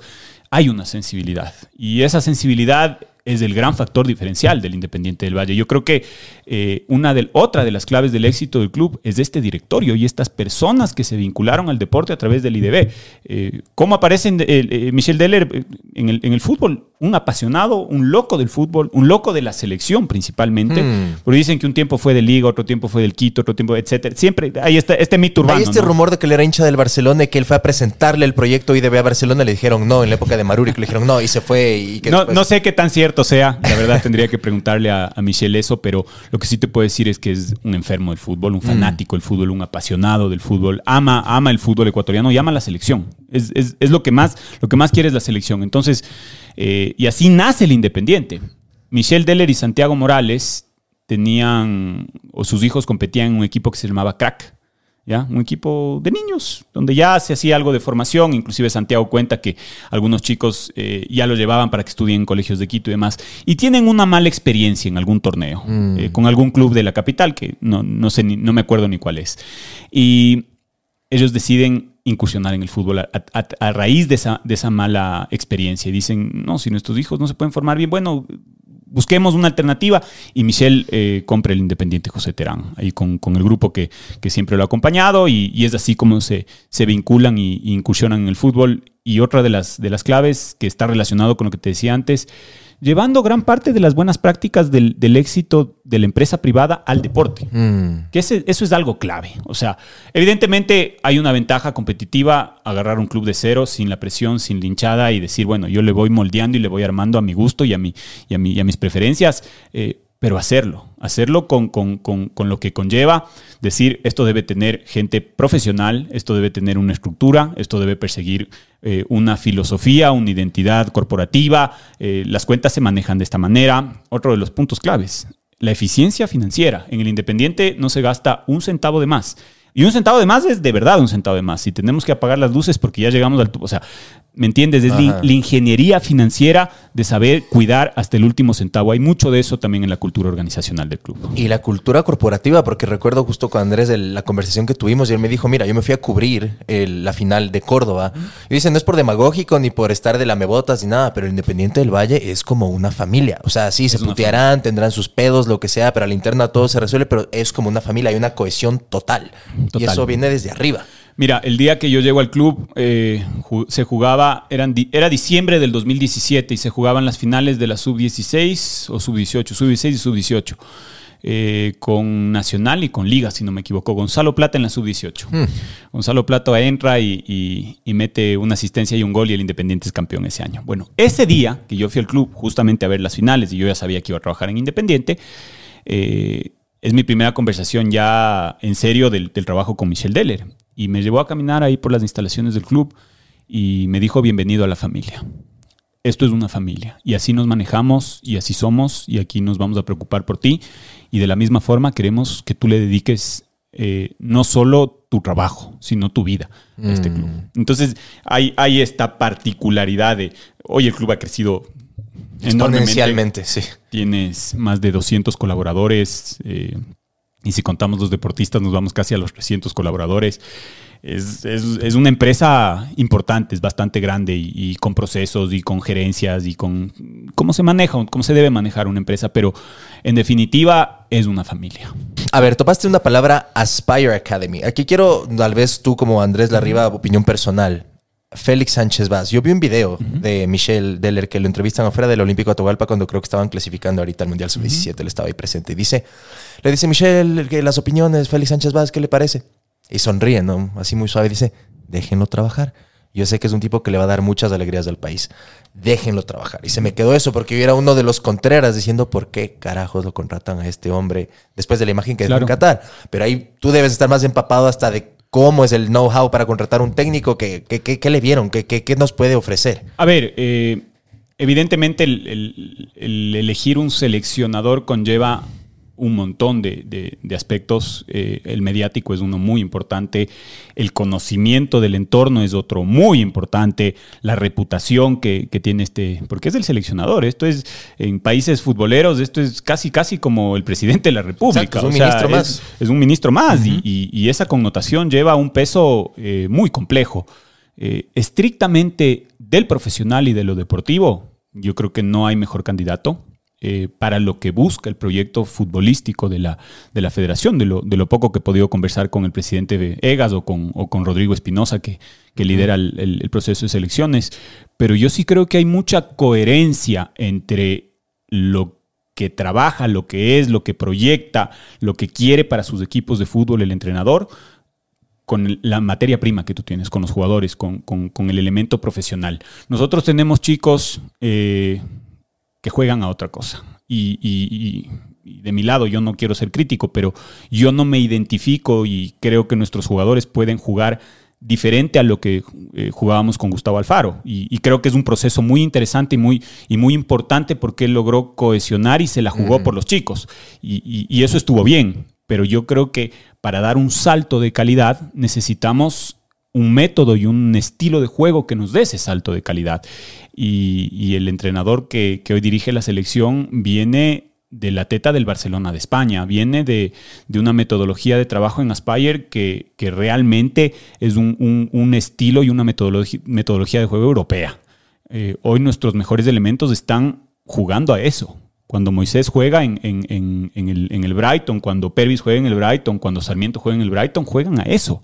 Eh, eh, Piero Incapié tiene un entrenador de una orilla o de una, de una eh, ideología muy similar.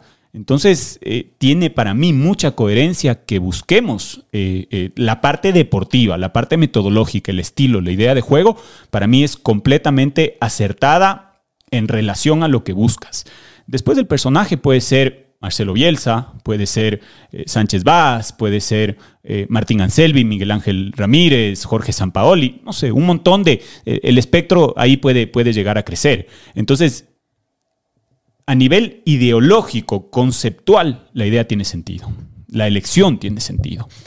Claro, si tú le pones a competir a él con un Ricardo Gareca, si tú le pones a competir a él con con un mismo Marcelo Bielsa, aquí en el Ecuador, ¿quién es ese man? ¿Dónde dirigió? Y, y- y ve lo que fue la selección de Qatar. Evidentemente no, no hay, no hay un, un- un gran respaldo ahí. Eh, yo te puedo decir, conociendo a la interna, hablando con profesionales que se dedican al fútbol, que conocen su trayectoria, que le conocen a él, es un gran profesional. Yo no tengo, yo no tengo los argumentos eh, ni las herramientas para hablar de su trabajo porque he visto lo que seguramente hemos visto la gran mayoría que somos futboleros y que estamos vinculados acá, pero sí he tenido la posibilidad de conversar con gente que sabe de esto y con gente que ha visto a profundidad su estilo de trabajo, su metodología y, y- y el tipo es, es muy bueno. Y la data, que también tiene que haber unas muy buenas estadísticas ahí, porque si no, no lo hubieran contratado. Y de, también, bueno, ganar la Copa de Asia con Qatar también es, no hay que quitarle mérito. O sea, su lado bueno debe tener. Y precisamente como dices, o sea, yo creo que también viene un poco más alineado de lo que era el proyecto 2030, que lo presentaron con Antonio Cordón, Cruyff. Entonces creo que están volviendo a la génesis, a lo que tenían envisionado hasta el 2030, pero pues, los frutos estaban tan buenos que se les adelantó y clasificamos al Mundial de Qatar, que no estaba en los planes. Definitivamente el, el- el- el presidente de la federación siempre tuvo la intención de traer un, un- un europeo. Vino, vino Antonio Cordón y la gente habla de Antonio Cordón. Yo digo, ojalá se hubiera podido quedar, porque realmente es, es una eminencia alrededor Así del como el que trajeron al Independiente, al director. Así deportivo. como Roberto Lave, exactamente, o como Monchi, que son gestores eh, de otro nivel. Gestores de, de- de- de realmente primer mundo y de, y de manejar y de conocer el fútbol a un nivel que, que todavía no llegamos acá. Entonces, esa intención yo, yo la celebro. Después, eh, evidentemente, la llegada de Cruyff fue muy traumática para todos. El tipo no pudo trabajar, estábamos en pandemia. no, claro. Eh, no, no tuvo la chance. Después se fue a trabajar en el Barcelona de España. O sea, no es eh, un aparecido el hijo de la señora que, que le pusieron porque no, no, es, hay un prestigio. Y, y muchas veces, eh, y esto sí pasa en, en el, en el medio ecuatoriano, se habla sin, sin los argumentos y, y- y de una forma muy visceral. Entonces eso, eso también termina repercutiendo en, en que la opinión pública tenga sesgos hacia, hacia, hacia ciertas cosas. Yo le veo mucha coherencia a esta elección, a que sea un entrenador europeo, a que venga de una metodología de trabajo que yo creo que le sienta muy bien a nuestros jugadores. Y ha a dado con ustedes muchos resultados. A nosotros nos ha dado resultados, definitivamente, pero ahora yo veo lo que juega Moisés Caicedo en el Brighton y, y es de eso. El, el entrenador del Brighton juega a eso. Es quizá uno de los mejores intérpretes de ese estilo de juego. No lo digo yo, lo dice Guardiola. Lo ha dicho Guardiola. Guardiola di- habla de, de- del Brighton como un deleite, como, como, como ver este referente, este equipo, con este entrenador que tiene estas ideas. Bueno, ahí están jugando nuestros dos o tres mejores jugadores de la, de la selección.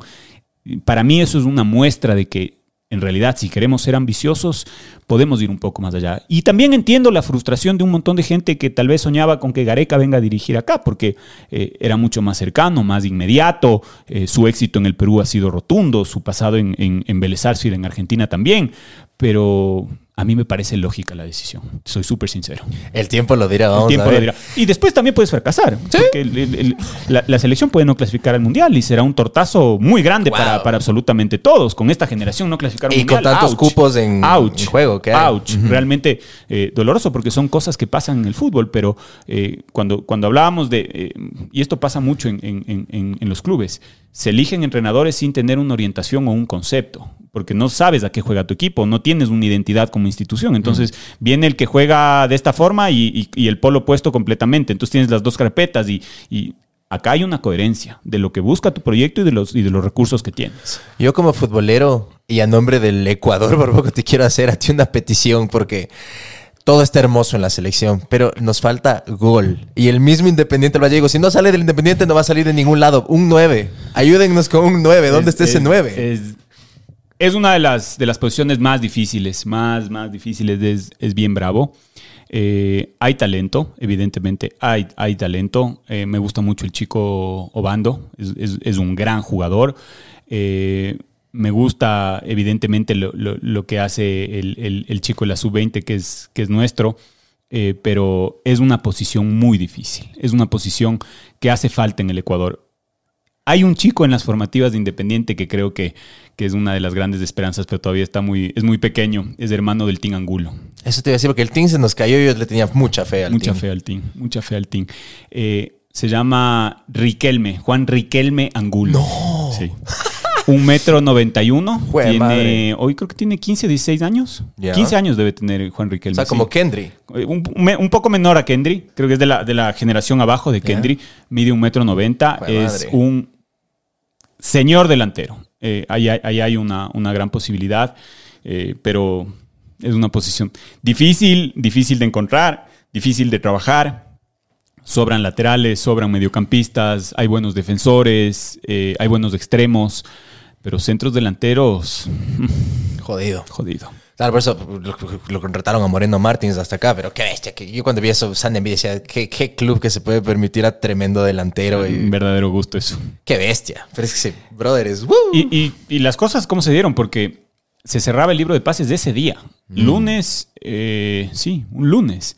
Y el entrenador del club, Martín, había hecho una gestión eh, en reconocidos. Un- El directo. Sí, uno, uno de sus colaboradores en, en la calera estaba dirigiendo la selección, estaba, era parte del staff de la selección de Bolivia. Dijo, bueno, ¿y qué, qué está haciendo Marcelo Moreno? Vi que salió de Cerro Porteño, ¿crees que le interese? Ah, mensaje va, mensaje viene, habló, me interesa, sí, pero yo él había tenido algún problema familiar y, y había decidido no jugar este, este semestre, pero apareció el proyecto de Independiente.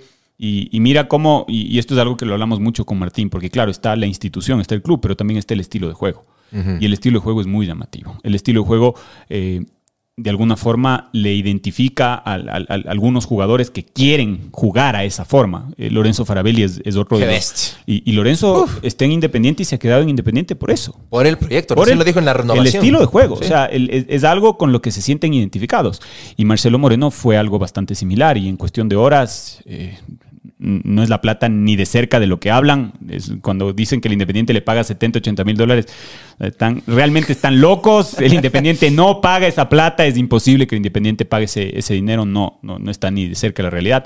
Y eso fue otro de los aspectos que también nos gustó, porque él se adaptó a, a un poco la propuesta del club. El club le dijo, ve, nosotros somos un club un un poco más modesto a lo que tú estás acostumbrado. Somos, tenemos estas limitaciones. Listo, voy. ¿Por qué? Porque quiero, quiero aprender, eh, quiero entender, quiero ser parte, quiero. Y nos dimos ese. Es un verdadero lujo. Es un verdadero lujo. Y ahorita, bueno, punteros en la Liga Pro. Tienen a Corinthians ahorita de vuelta acá para ver qué pasa con la Libertadores. Eh, bueno, Copa Ecuador nos bajó este año, pero o sea, están peleándola toda. Eh, Obviamente, ¿tú crees que ya cuántas fechas queda ahorita en la primera etapa? Tres fechas. Ya está, o sea, cinco puntos de diferencia, todavía no se puede afirmar, pero Está bravo el tema. muy seguro que, que lo pasen. ¿Y en la Libertadores, cómo le ves? A ver, tenemos eh, cinco partidos. Tenemos tres de, de la Liga Pro. Jugamos con Aucas eh, de locales del el viernes que viene. Jugamos con Orense en Machala. Bravo, muy bravo. Bravo. Además, ahí está un gran amigo que fue técnico de la casa mucho tiempo, como, como es Juan Carlos León Pechón. Y cerramos con el Nacional, que, que está jugando realmente. Bien. está on Sí, fire. Sí, sí, sí. Y, y tiene un, un gran equipo con muy buenos jugadores. Entonces. Eh, el equipo viene al límite físicamente. Sí. La- las bajas eh, de la selección, eh, sobre todo la de Kendry, nos, nos ha costado. Las lesiones, se lesionó Lautaro, se lesionó eh, Kevin Rodríguez también. Entonces, eso, eso nos ha golpeado. Entonces, eh, es un momento de incertidumbre. Yo creo que el, el- el Independiente necesita esta semana de descanso, necesita respirar, relamerse las heridas, salir de, de la derrota con Liga y, y creo que si le ganamos al Aucas vamos a, a prácticamente estar cerca. Y después tenemos dos juegos de Libertadores, eh, los dos en casa, y esa es la gran ventaja que tenemos porque... Hasta está- logísticamente. Sí, y está en nuestra cancha. O sea, dep- dependemos de nosotros. Y dependemos de nosotros inclusive para poder ganar el grupo. Eh, jugamos primero con Corinthians el siguiente miércoles, el miércoles 7. Eh, si ganamos estamos clasificados. Y después cerramos con Argentinos Juniors del 28 de junio. Y si le ganamos a Argentinos, creo que ganaríamos el grupo. Entonces, eh, ahorita estamos en ese momento donde estamos tan cerca de todo, pero a la vez no sabes qué puede pasar. Es un momento de, de incertidumbre. El, el Independiente ha jugado muy buenos pasajes de fútbol este semestre, muy sólido. Eh, lo que hizo con Flamengo en, en- en- en casa y de visitante fue realmente muy, muy bueno. Eh, con, con- con Corinthians en Brasil, el, el partido que, que logramos ganar fue realmente muy bueno. Eh, a Barcelona le jugamos realmente muy bien acá. Hemos tenido muestras de carácter como, como la victoria frente a Gualaceo allá. Gualaceo es durísimo de local. La victoria frente al Cuenca allá, también durísimo de local. Eh, pero el equipo esta última semana estaba mermado físicamente. Y quizá esa es una de las, de las preocupaciones. Yo creo que estos días de descanso nos van a venir bien para recuperarnos físicamente y, y meterle con todo. Puedes ganar o puedes quedarte afuera de todo también. Y lo bueno es que los juveniles le rinden a Selmi, porque ahorita es cuando van a necesitar esa mano de, en teoría, de la banca, pero tienen muy buenos talentos. Hasta metió un gol el otro día un, chamo que se me Patrick. Mercado. Él. Y es como que digo, puta, o sea, no importa quién pongan, igual les va a rendir. Es, es una genialidad. Y ¿sabes qué me gusta también del Independiente hoy 2023? Que era algo que siempre le fallaba. O sea, era como que siempre estaba en la pelea, pelea, ya llega, llega. Y al final, plac. Y, ay, ay, y dominando la etapa, plac, y se caía al final. Pero ahora ya como que le agarraron, tal vez sea la palabra jerarquía, no sé qué diablo será, pero ahora es como que si ya están ahí, no les tiembla y bloom, y lo consiguen. Yo creo mucho en esto de, de- de cómo se van armando las, las dinámicas positivas y negativas. En, en el deporte pasa mucho esto de, de- de que las rachas se convierten en súper positivas y es como que, eh, ¿te acuerdas cuando, cuando en Dragon Ball eh, le salía el ki? Y el ki iba creciendo y el ki iba, o sea, sí me cachas, Sí, o sea, esa, esa onda de... de de que lo positivo se va acumulando. Efecto bola de nieve. Exactamente. Para lo bueno y para lo malo. Cuando las rachas son negativas también. Es muy difícil salir de una, de una racha negativa.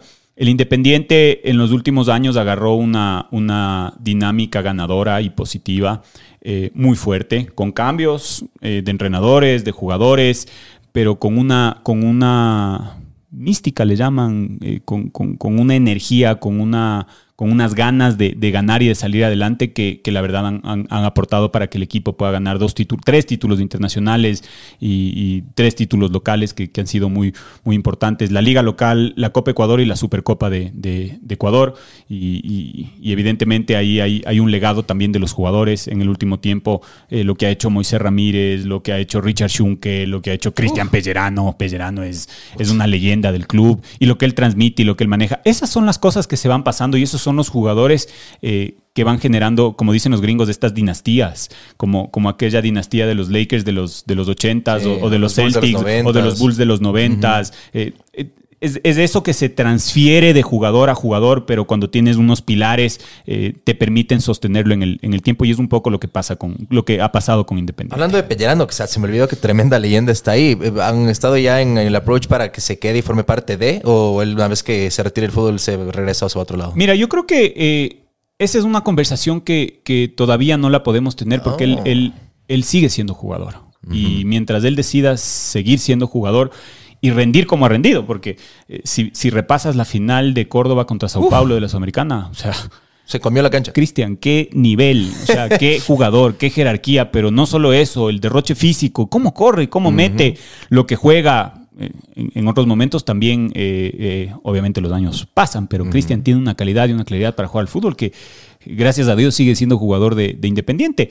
Eh, Es un DT en la cancha. es un DT en la cancha y es un DT que, que te da una ventaja porque entiende mucho el- el- el- el- la forma de juego de Independiente. Entonces es como, es como una extensión del- de lo que fue Miguel Ángel Ramírez y una extensión de lo que hoy es Martín Anselmi. De hecho, si tú ves gran, gran parte de, de los partidos claves de Independiente, Pellerano hablando con Anselmi y después Pellerano transmitiendo adentro del campo de juego o el mismo Pellerano ordenando a Es sus que Pellerano es mayor que Anselmi, Sí, pues. es mayor que. Son esas locuras de, de- de- del fútbol y, y cuando se retire, el, el día que, que llegue, eh, él tendrá la posibilidad de, hacer lo que quiera en, en Independiente. Puta, tremendo crack. A mí me pasaba eso porque mi corazoncito amarillo no, no, no, no se ha ido. Y Con el Quito. No, que el Quito, el Pony Oyola. Ah, con Matías. Yo quería que, porque ese también le veía las garras y la técnica. Decía, este hombre lo tiene que te dice, formó en River. Entonces dije, este tiene que estar aquí y, y- y compartir lo que sabe. Pero bueno, un veremos. crack como, como futbolista y como persona. Yo creo que eh, esos son los profesionales, así como Pellerano, Matías Oyola, que, que- que dejan legados, que dejan legados en, en- en el deporte. Eh, y Matías, un tipo siempre respetable, educado, eh, un ejemplo para, para sus compañeros. y para eh, Esos son los jugadores que, que la verdad te, te dejan algo más. Topaste una palabra que, que- eventualmente la quería topar, dijiste las malas rachas. O también dijiste, un, y lo hiciste así, un fracaso que tuve en, en- en mi vida. ¿Cuál crees que ha sido ese, otra vez entre comillas, fracaso? Un momento amarguísimo que te supo a mierda en ese momento, pero que con los años ahora ves atrás con retrospectiva y hindsight y dices, fue para mejor. Y fue una bendición ahí disfrazada. Es una excelente pregunta. Eh, para mí fue un fracaso regresarme de Argentina. Para mí fue un fracaso, fue, fue, yo volví como con vergüenza, como con el rabo entre las piernas, como mierda, puta, yo que quise quedarme allá, yo eh, soñaba con triunfar como periodista en, una cadena internacional y volverme con el rabo entre las piernas, no haber podido enganchar un buen trabajo allá, no haber podido eh, estar donde, donde siempre soñé comí mucha mierda ya y eso, y eso, eso me permitió también crecer, pero eh, evidentemente en ese momento yo dije, qué fracaso el mío, qué, qué- qué- qué mala nota regresar a la casa de mi vieja, Mm. ¿entiendes? Y no, y no seguir siendo independiente y no seguir eh, teniendo mi cuarto y mis cosas, no, tengo que volver a la casa de mi vieja y tengo que otra vez estar bajo las normas de... eh, son cosas que te golpean y claro, yo ya tenía 27, 28 años, entonces era mu- muy fuerte, 26 años tenía y era muy fuerte volver a, la casa. Ese, ese fue un, un golpe fuerte. Otro golpe fuerte fue eh, que DirecTV no me haya llevado a la señal de televisión al mundial. Entonces me tuve que, eh, tuve yo que armar todo el viaje con la gente de la radio, hacer unas, unas, unas coberturas para... Armé el viaje para poder irme al mundial. Y después, en ¿Brasil cambio, o Rusia? Brasil. el, el de Brasil, el de Brasil 2014. Ese fue un golpe importante para mí. eh, lo, lo supe entender. Después, otro golpe importante fue cuando se abrió en la señal la posibilidad de, de- de llevar un talento a, a Buenos Aires. Y, y yo no quedé. Quedó un, un gran amigo como es Sebastián Decker, que lo hace de maravilla y es un, es un gran profesional. Le mando un abrazo. Eh, eso también fue un golpe importante para mí. Eh, pero mira, después eh, pasa el tiempo y, y claro, si yo, yo seguiría viviendo en Argentina, no estuviera casado con mi mujer y no estaría hoy en Independiente si hubiera, si hubiera pasado eso. Hablando de los mentores, si lo puedes resumir en una frase, en una oración, en, en una lección, José Antonio Cárdenas, ¿qué te dejó? A mí José Antonio Cárdenas eh, me dio la oportunidad de mi vida, porque eh, en ese momento dar ese salto de calidad y de, y de reconocimiento en el periodismo fue fundamental para tener un crecimiento y, yo le agradezco a él eh, que, que haya confiado en un tipo joven, en un tipo sin... Porque tenías periodistas de, de- de renombre o de peso que, que tranquilamente hubieran, hubieran aceptado, hubieran podido hacer lo que yo hice. Él, él vio algo en mí y me dio una oportunidad. Entonces, eh, eh, la verdad que, que- que le tengo un cariño y un agradecimiento muy, muy especial. Es mi amigo hasta ahora. Nos vemos cotidianamente, hablamos siempre. Eh, yo le pido consejos, él, él también habla conmigo. Entonces, un tipo que me dio una oportunidad, la oportunidad. Franklin Tello, ¿qué te dejó? ¿O qué te, qué te sigue dejando? Franklin Tello me deja sabiduría, humildad, eh, una persona que llega a un nivel eh, socioeconómico, de toma de decisiones, de exposición, y que tenga la misma humildad que hace, no sé, 25 o 30 años. Yo no le conozco ese tiempo, pero la gente que lo conoce, y es un montón de gente que está en el entorno, habla de él de esta manera y, la sabiduría que tiene, la, capacidad para manejar. eh, est- esto, no se sabe mucho, pero eh, es un genio el tipo. Realmente es un genio. ¿Cuántos grupos de ecuatorianos, cuántas empresas ecuatorianas trascienden a nivel internacional? Limitadas, unas contadas No sé, no sé, la verdad es que hacíamos este ejercicio el otro día con unos amigos y yo decía, bueno, el grupo KFC de Ecuador eh, maneja el grupo KFC de Venezuela, de Colombia, de Chile, de Argentina. No.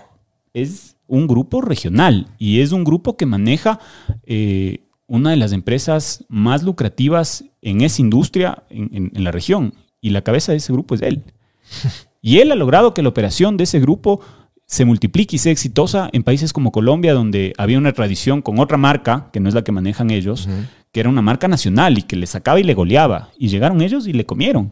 Y, le hacen la competencia a los arcos de oro, eh, a McDonald's, de, tú a tú. Y pararse y fajarte con McDonald's es, cosa seria. Entonces, llegar a ese nivel y tener la humildad de, transferir eso, de compartir eso, de, tener una buena conversación, y no solo conmigo, sino en general, es un tipo muy abierto para eso, la verdad que, es notable. Yo le admiro mucho a Franklin. Hábitos productivos. Eres una persona 100% que está a tope, que estás eh, en el prime de tu carrera, estás eh, teniendo una performance, pero puta, envidiable.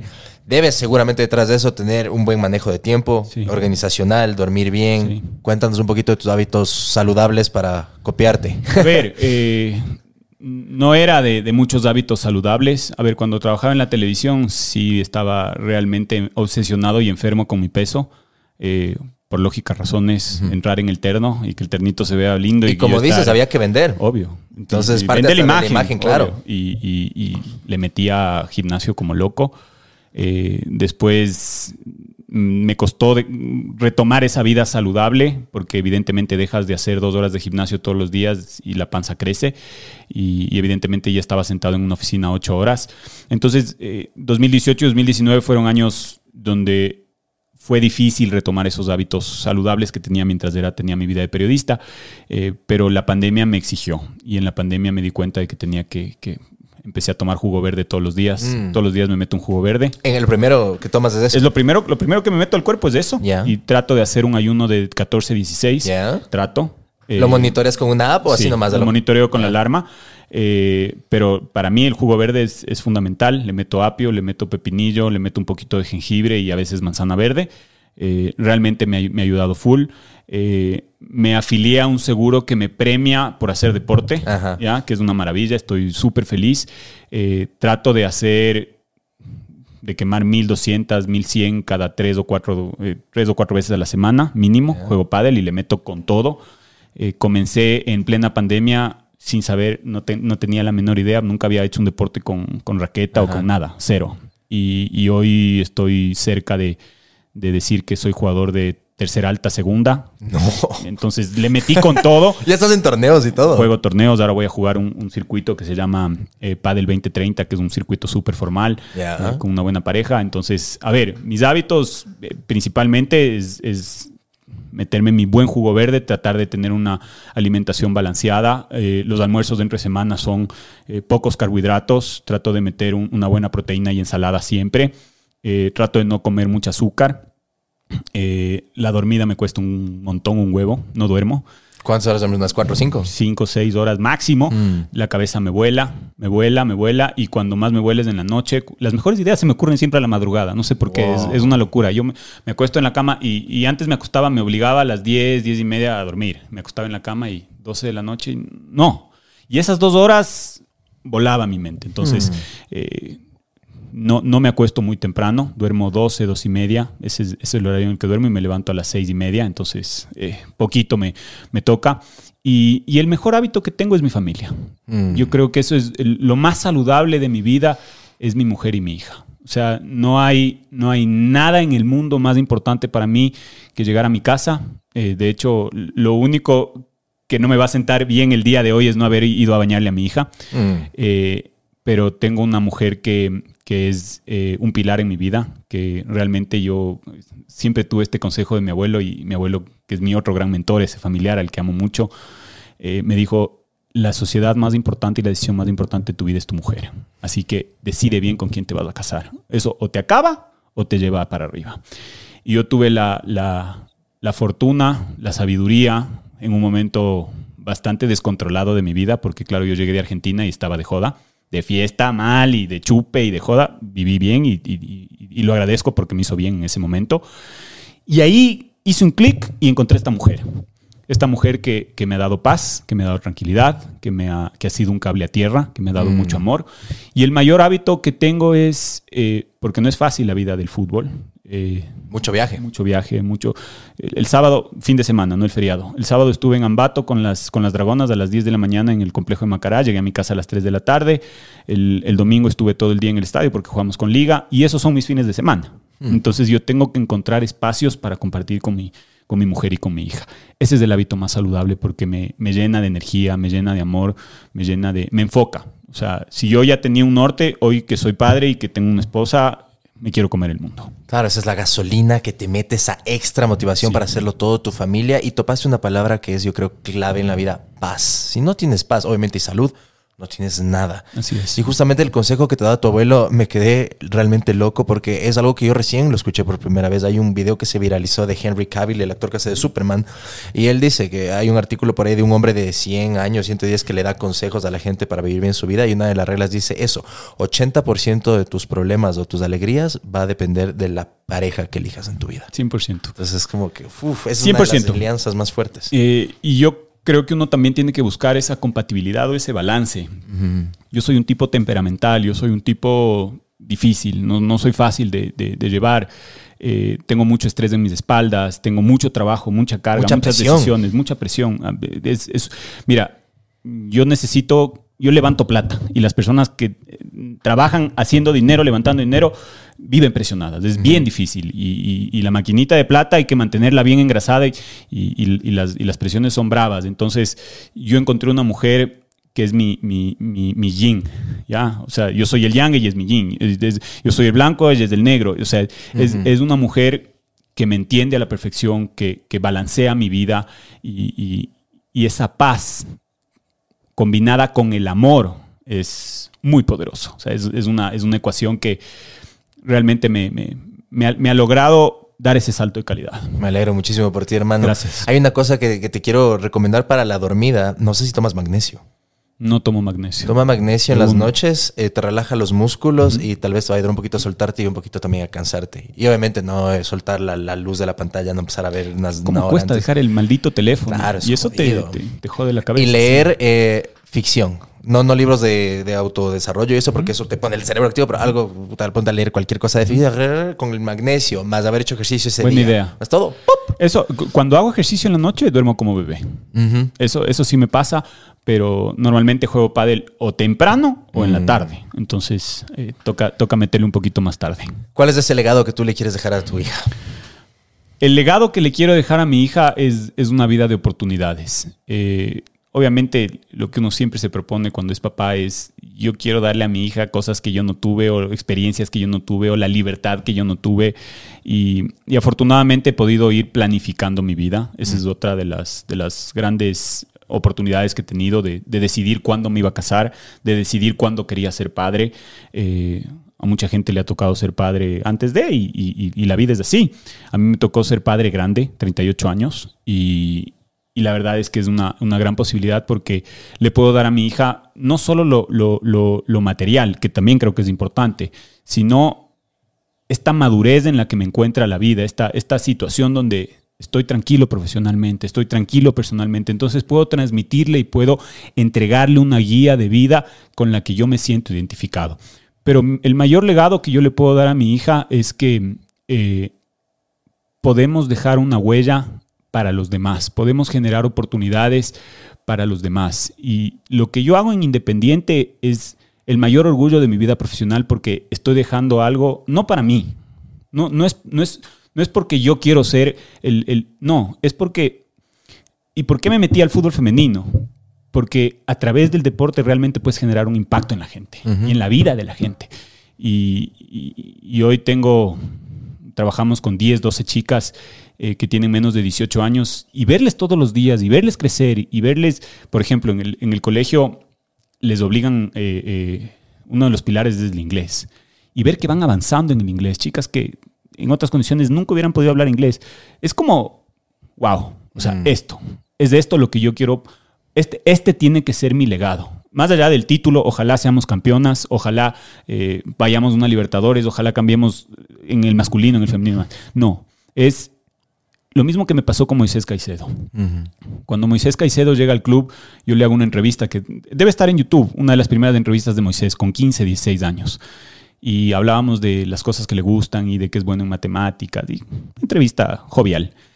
Y haberle visto crecer y haberse ido por la puerta grande y verle triunfar es como, listo, es eso. O sea, mi trabajo aporta con un granito de arena para que estos chicos puedan dar un salto de vida eh, de calidad, puedan, puedan cambiar su realidad y la realidad de su entorno. Ya, eso. Eso es lo que yo quiero que, que se lleve mi hija y que el día que yo me muera mi hija pueda decir, ok, yo desde mi lugar, desde lo que me guste, desde mi profesión, puedo ser feliz yo, pero sobre todo puedo aportar a los demás y dejar algo en la vida de los demás. Y es algo que están haciendo también muchísimo en Esmeraldas, que como dijiste es una provincia muy tocada. El fútbol, el deporte puede ser ese bote salvavidas que evite que caigan en actividades ilícitas, en mafias, en, en- en delincuencia. Es una de las grandes razones por las que el club está comprando un, compró ya un complejo en Esmeraldas. Com- Adquirimos un centro de alto rendimiento en Esmeraldas y es la posibilidad de tener 100 chicos más ahí, eh, de toda edad y, que en lugar de que estén en la isla Vargas Torres o en, o en cualquier barrio jodido de Esmeraldas, realmente puedan tener una oportunidad de vida. Eh, es duro, es duro, porque es duro. Yo hoy que soy padre y digo, mi hija a los 9, 10, 11 años yéndose a un internado a jugar al fútbol, wow. O sea, yo es, es duro, pero lamentablemente la realidad hoy en el Ecuador, los niños, las niñas, o son narcotraficantes o pandilleros, vacunadores, Sicarios a veces. sicarios o deportistas. Ya el fútbol ya no juega un rol de un hobby o de, o de una profesión. El fútbol es una oportunidad de vida. Y esa es la realidad hoy de cientos de chicos en el, en el Ecuador. Cientos de chicos que a través del fútbol, solo, solo a través del fútbol pueden conseguir una oportunidad de salir adelante. Oye, Andy, y Atlético Huila y el de España se me va el nombre, no sé si es el Numancia. Cádiz. Numancia. ¿Tienen algo que ver, o sea, pro Ecuador o esto es para hacer el mismo modelo en esos países y empezar a, crecer? Bueno, eh, estamos en una primera etapa donde se están tomando varias decisiones para estructurar estos, estos proyectos. Eh, evidentemente el, propósito de esta expansión es ese, eh, que tu metodología, tu know-how, eh, tu conocimiento, tus experiencias buenas y malas las puedas capitalizar para replicar este proyecto. Eh, en Colombia naturalmente es mucho más parecido y en Colombia hay una gran oportunidad y te lo digo, eh, yo creo que si se permite y se logra que el Independiente haga lo que ha hecho acá en, el fútbol colombiano, realmente van a disfrutar de, un, muy buen trabajo. Hay, hay un potencial para trabajar en divisiones formativas gigantesco y no mucha gente lo hace. Eh, de hecho, no son obligatorias las competencias de divisiones formativas. Ya con eso te, te- te- te pongo un, un- un parámetro de, de- de cuánto se puede crecer y mejorar allá. Eh, en el caso del Numancia, eh, algo similar, pero tener un equipo competitivo, eh, y estamos lejos todavía porque necesitamos que el equipo llegue por lo menos a la, a la primera B de, de España, ya ser parte de la liga, que también te permite llevar talento, pero fortalecer un proyecto deportivo en Europa que sea eh, una puerta, que sea un potenciador de, de- de jugadores, que te conecte con, con- con las grandes ligas y con los grandes equipos. Entonces, tiene coherencia desde, desde ese lugar, pero se está estructurando. Es una primera etapa donde, donde evidentemente hay un proceso de expansión del grupo como tal. ¿Le tienes miedo a la muerte? Sí. Le tengo miedo a la muerte y le tengo miedo a la muerte desde hace siete meses que nació mi hija. No, no quiero perderme nada relevante de su vida, aunque sé que va a pasar. No quiero que faltarle en, algún momento. Eh, yo nunca me imaginé que, el nacimiento de, mi hija iba a cambiar tanto mi vida y mi visión del mundo.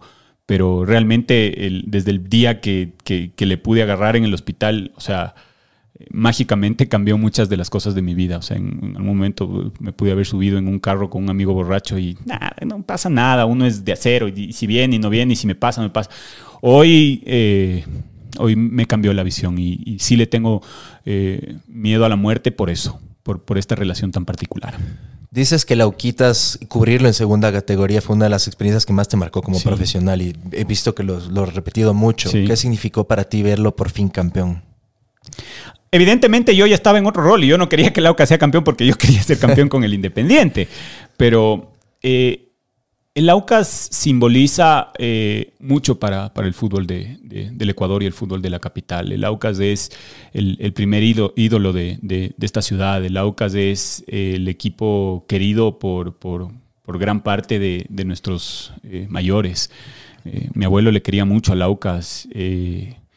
Las historias del fútbol amateur del Aucas, ver una pasión como la que yo vi en los seguidores del Aucas con un equipo que estaba en segunda categoría era realmente conmovedor y yo nunca me voy a olvidar de, de caravanas de gente realmente eh, pobre, gente sin recursos, dedicándole su vida y lo poco que tenían a un equipo de fútbol son cosas que contagian, eh, porque una persona de clase media que le acompaña a su equipo, increíble, súper bien.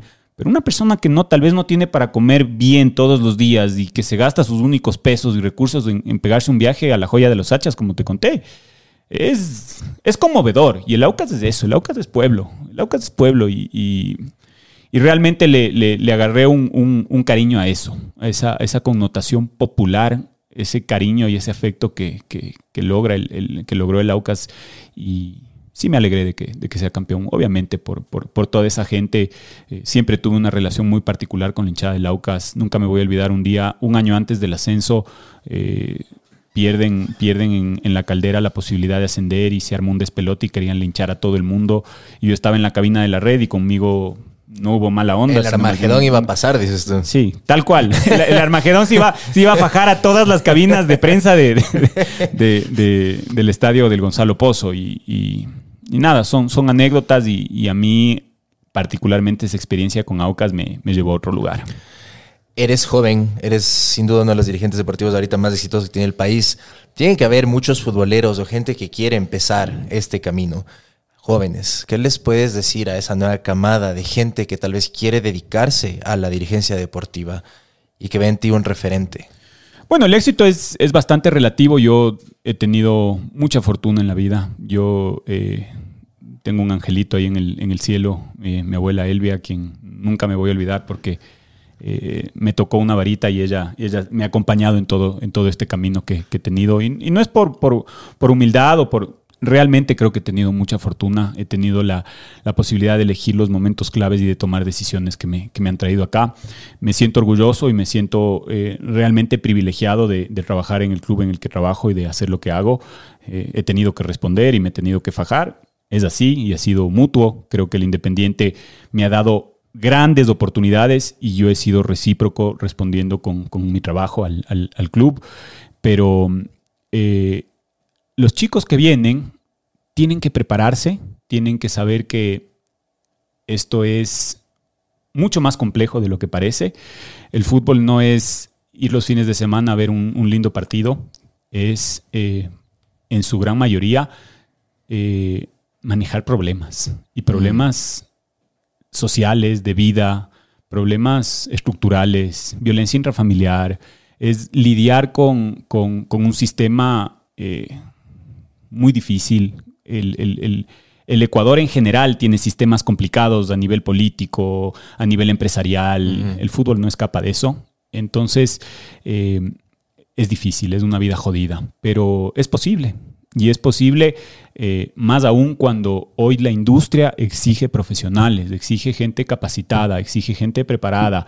Eh, yo estoy terminando, la próxima semana defiendo mi, mi segunda maestría, me, me- me estoy, me- estoy terminando de preparar como gestor deportivo en la Universidad Autónoma de Barcelona, porque llegan a mi puerta todos los, los años 7, 8, 10, 12 chicos con maestrías en las mejores universidades del mundo y, y con grandes expectativas de, de- de trabajar alrededor del deporte, pero sí hay una realidad y es que es de este tamaño.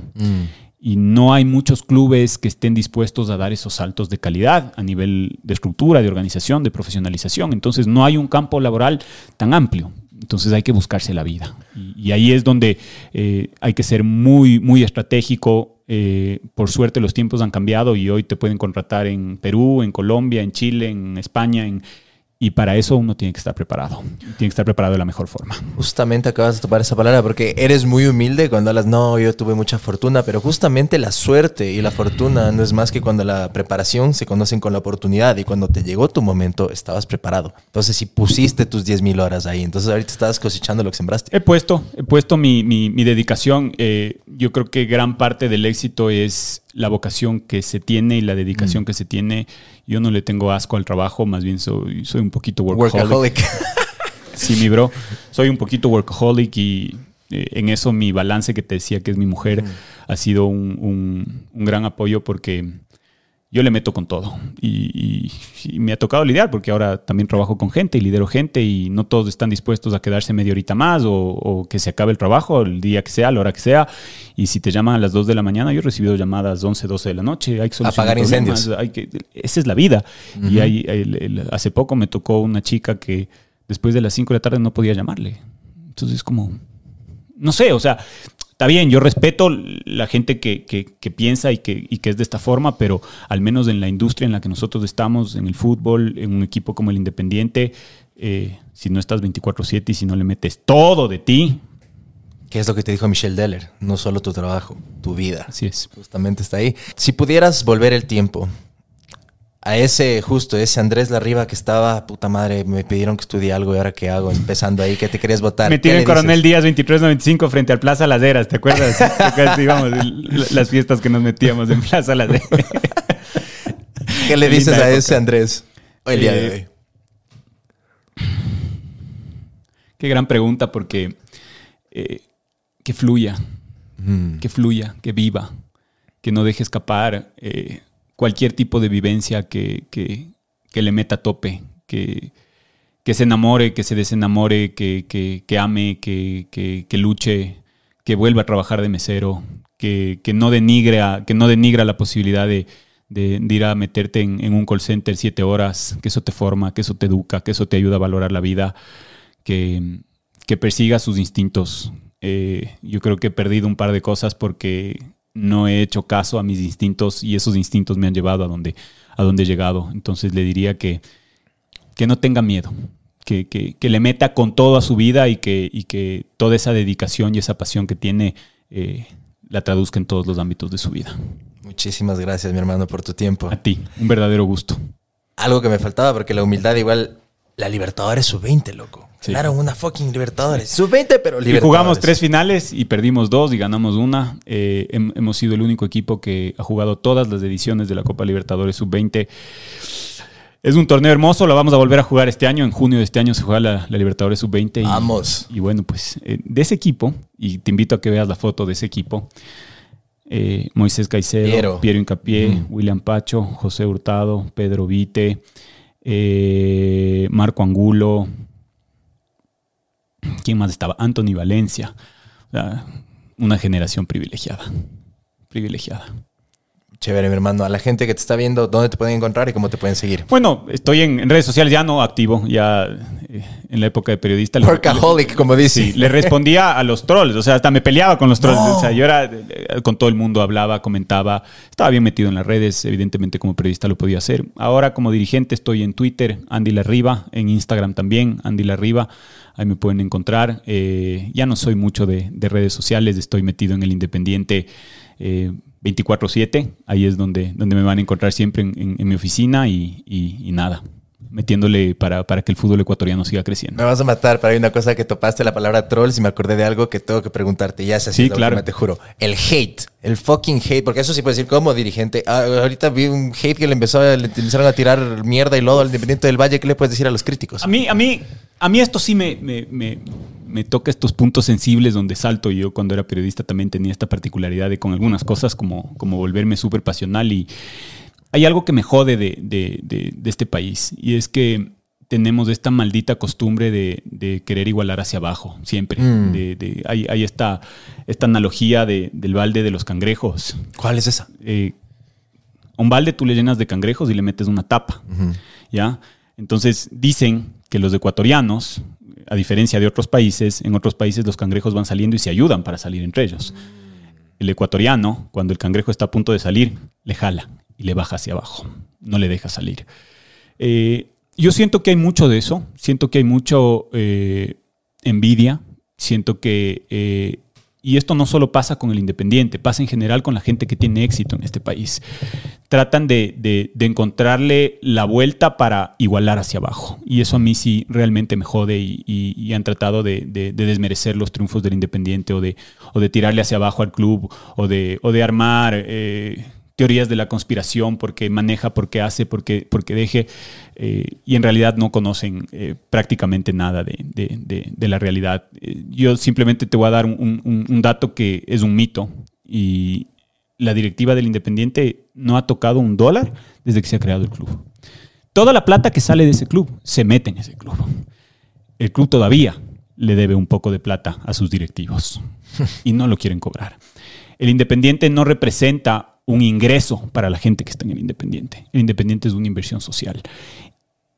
Y el motivo por lo cual esa gente está metida en el Independiente es porque quieren realmente un impacto positivo para este país y dejar cosas importantes en uno de los aspectos más importantes que tiene el Ecuador, que es el deporte y que es el, y que es el fútbol. Hay algo genuino y legítimo ahí. Y yo estoy metido, yo estoy involucrado por esa simple razón. Y, y cuando se habla de más y se dice un montón de cosas que son parte del fútbol, de la política, en la política pasa mucho esto en, en nuestro país, pero tratemos de igualar hacia arriba. Los ecuatorianos podemos, los ecuatorianos somos capaces. El Independiente ha demostrado eso, Liga demostró eso, el Barcelona lo demostró también. Eh, grandes instituciones de este país que han demostrado que se puede trascender, no igualando hacia abajo. Más bien, exijámonos hacia arriba, seamos cada vez mejores, seamos mejores profesionales. Si el que está al lado está haciendo bien las cosas, en lugar de verle yo las costuras y decir, ah, no, este me está robando. Ah, no, es- ¿cómo, ¿cómo está sacando ventaja este man? Oye, ¿qué estará haciendo bien este man? A lo mejor se está levantando antes. A lo mejor está viendo algo, está invirtiendo en algo en lo que yo no estoy, no estoy viendo. A ver, entonces me voy a reinventar yo. Creo que esa es la forma en la que como sociedad y como país podemos salir adelante. El sol sale para todos. Mentalidad de abundancia, eso es lo que nos falta en este Estoy país. 100% de acuerdo contigo. Sí, mentalidad de abundancia, porque aquí es, es otro dicho que creo que la, la desgracia del vecino es la alegría de alguna cosa así, ya Así lo estoy es. macheteando, pero 100% de acuerdo. Así que nada, eh, pf, como dijiste, impacto social. Me acuerdo clarito, año 2016, yo estaba en Los Ángeles, fue el terremoto. Estaban esa Libertadores épica, boom, la taquilla a los damnificados. O sea, hacen cosas súper, súper importantes. Así que, mi hermano, más que nada, felicitaciones por todo lo que están haciendo. A mí Te me encanta el proyecto Independiente del Valle. Creo que habemos muchos que tenemos nuestro corazoncito con algún equipo que crecimos, pero ya de adultos es como que nadie le odia al Independiente del Valle. Todos somos hinchas del Independiente del Valle. Si les va bien a él, al Independiente del Valle, nos va bien a todos. Sí. Así que Y, y la clasificación al Mundial de Qatar y la clasificación al Mundial Sub-17 y la clasificación al Mundial Sub-20 refrenda eso. Si el Independiente y el, el Independiente junto con otros clubes como Liga, por ejemplo, Liga está haciendo un gran trabajo a, ni- a nivel de divisiones formativas. Si todos empujamos, vamos a ser mejores. Si es que en Guayaquil los equipos empiezan a trabajar mejor en las divisiones formativas, todos vamos a ser mejores, porque la competencia es la que nos lleva a, a- a mejorar. Estos cientos de chicos que salen de las canteras eh, formativas son la gran oportunidad de que nuestro fútbol siga creciendo. Es, Eh. es- es eso. ¿Ves una tri en semifinales o cuartos de final de un mundial en algún futuro? Eh, cuando yo llegué al Independiente, la misión del club era ser campeones del mundo, la selección ecuatoriana de fútbol ser campeón del mundo con una base de jugadores formados en Independiente. Eso es lo que se ha propuesto el club. Campeones del mundo. Wow. Llegaremos, no sé si, si llegaremos, eh, hay cuántas, cinco, seis, siete selecciones son campeones del mundo, tal vez eh, exagero, no hay más, pero de que podemos ser mejores, vamos a ser mejores. Perfecta esa nota para cerrar en eso, mi hermano. Muchas gracias. Gracias a ti. Nos vemos la próxima, amigos. Chao, chao. Qué lindo amigo. Gracias, loco. Increíble. Gracias por acompañarme en un nuevo episodio del podcast. Si es que te gustó o aprendiste algo nuevo, por favor dale 5 estrellas en Spotify y no te olvides de compartirlo con tus amigos u otras personas en las redes sociales, ya que eso nos ayuda a crecer. Nos vemos la próxima. Que estés bien. Chao, chao.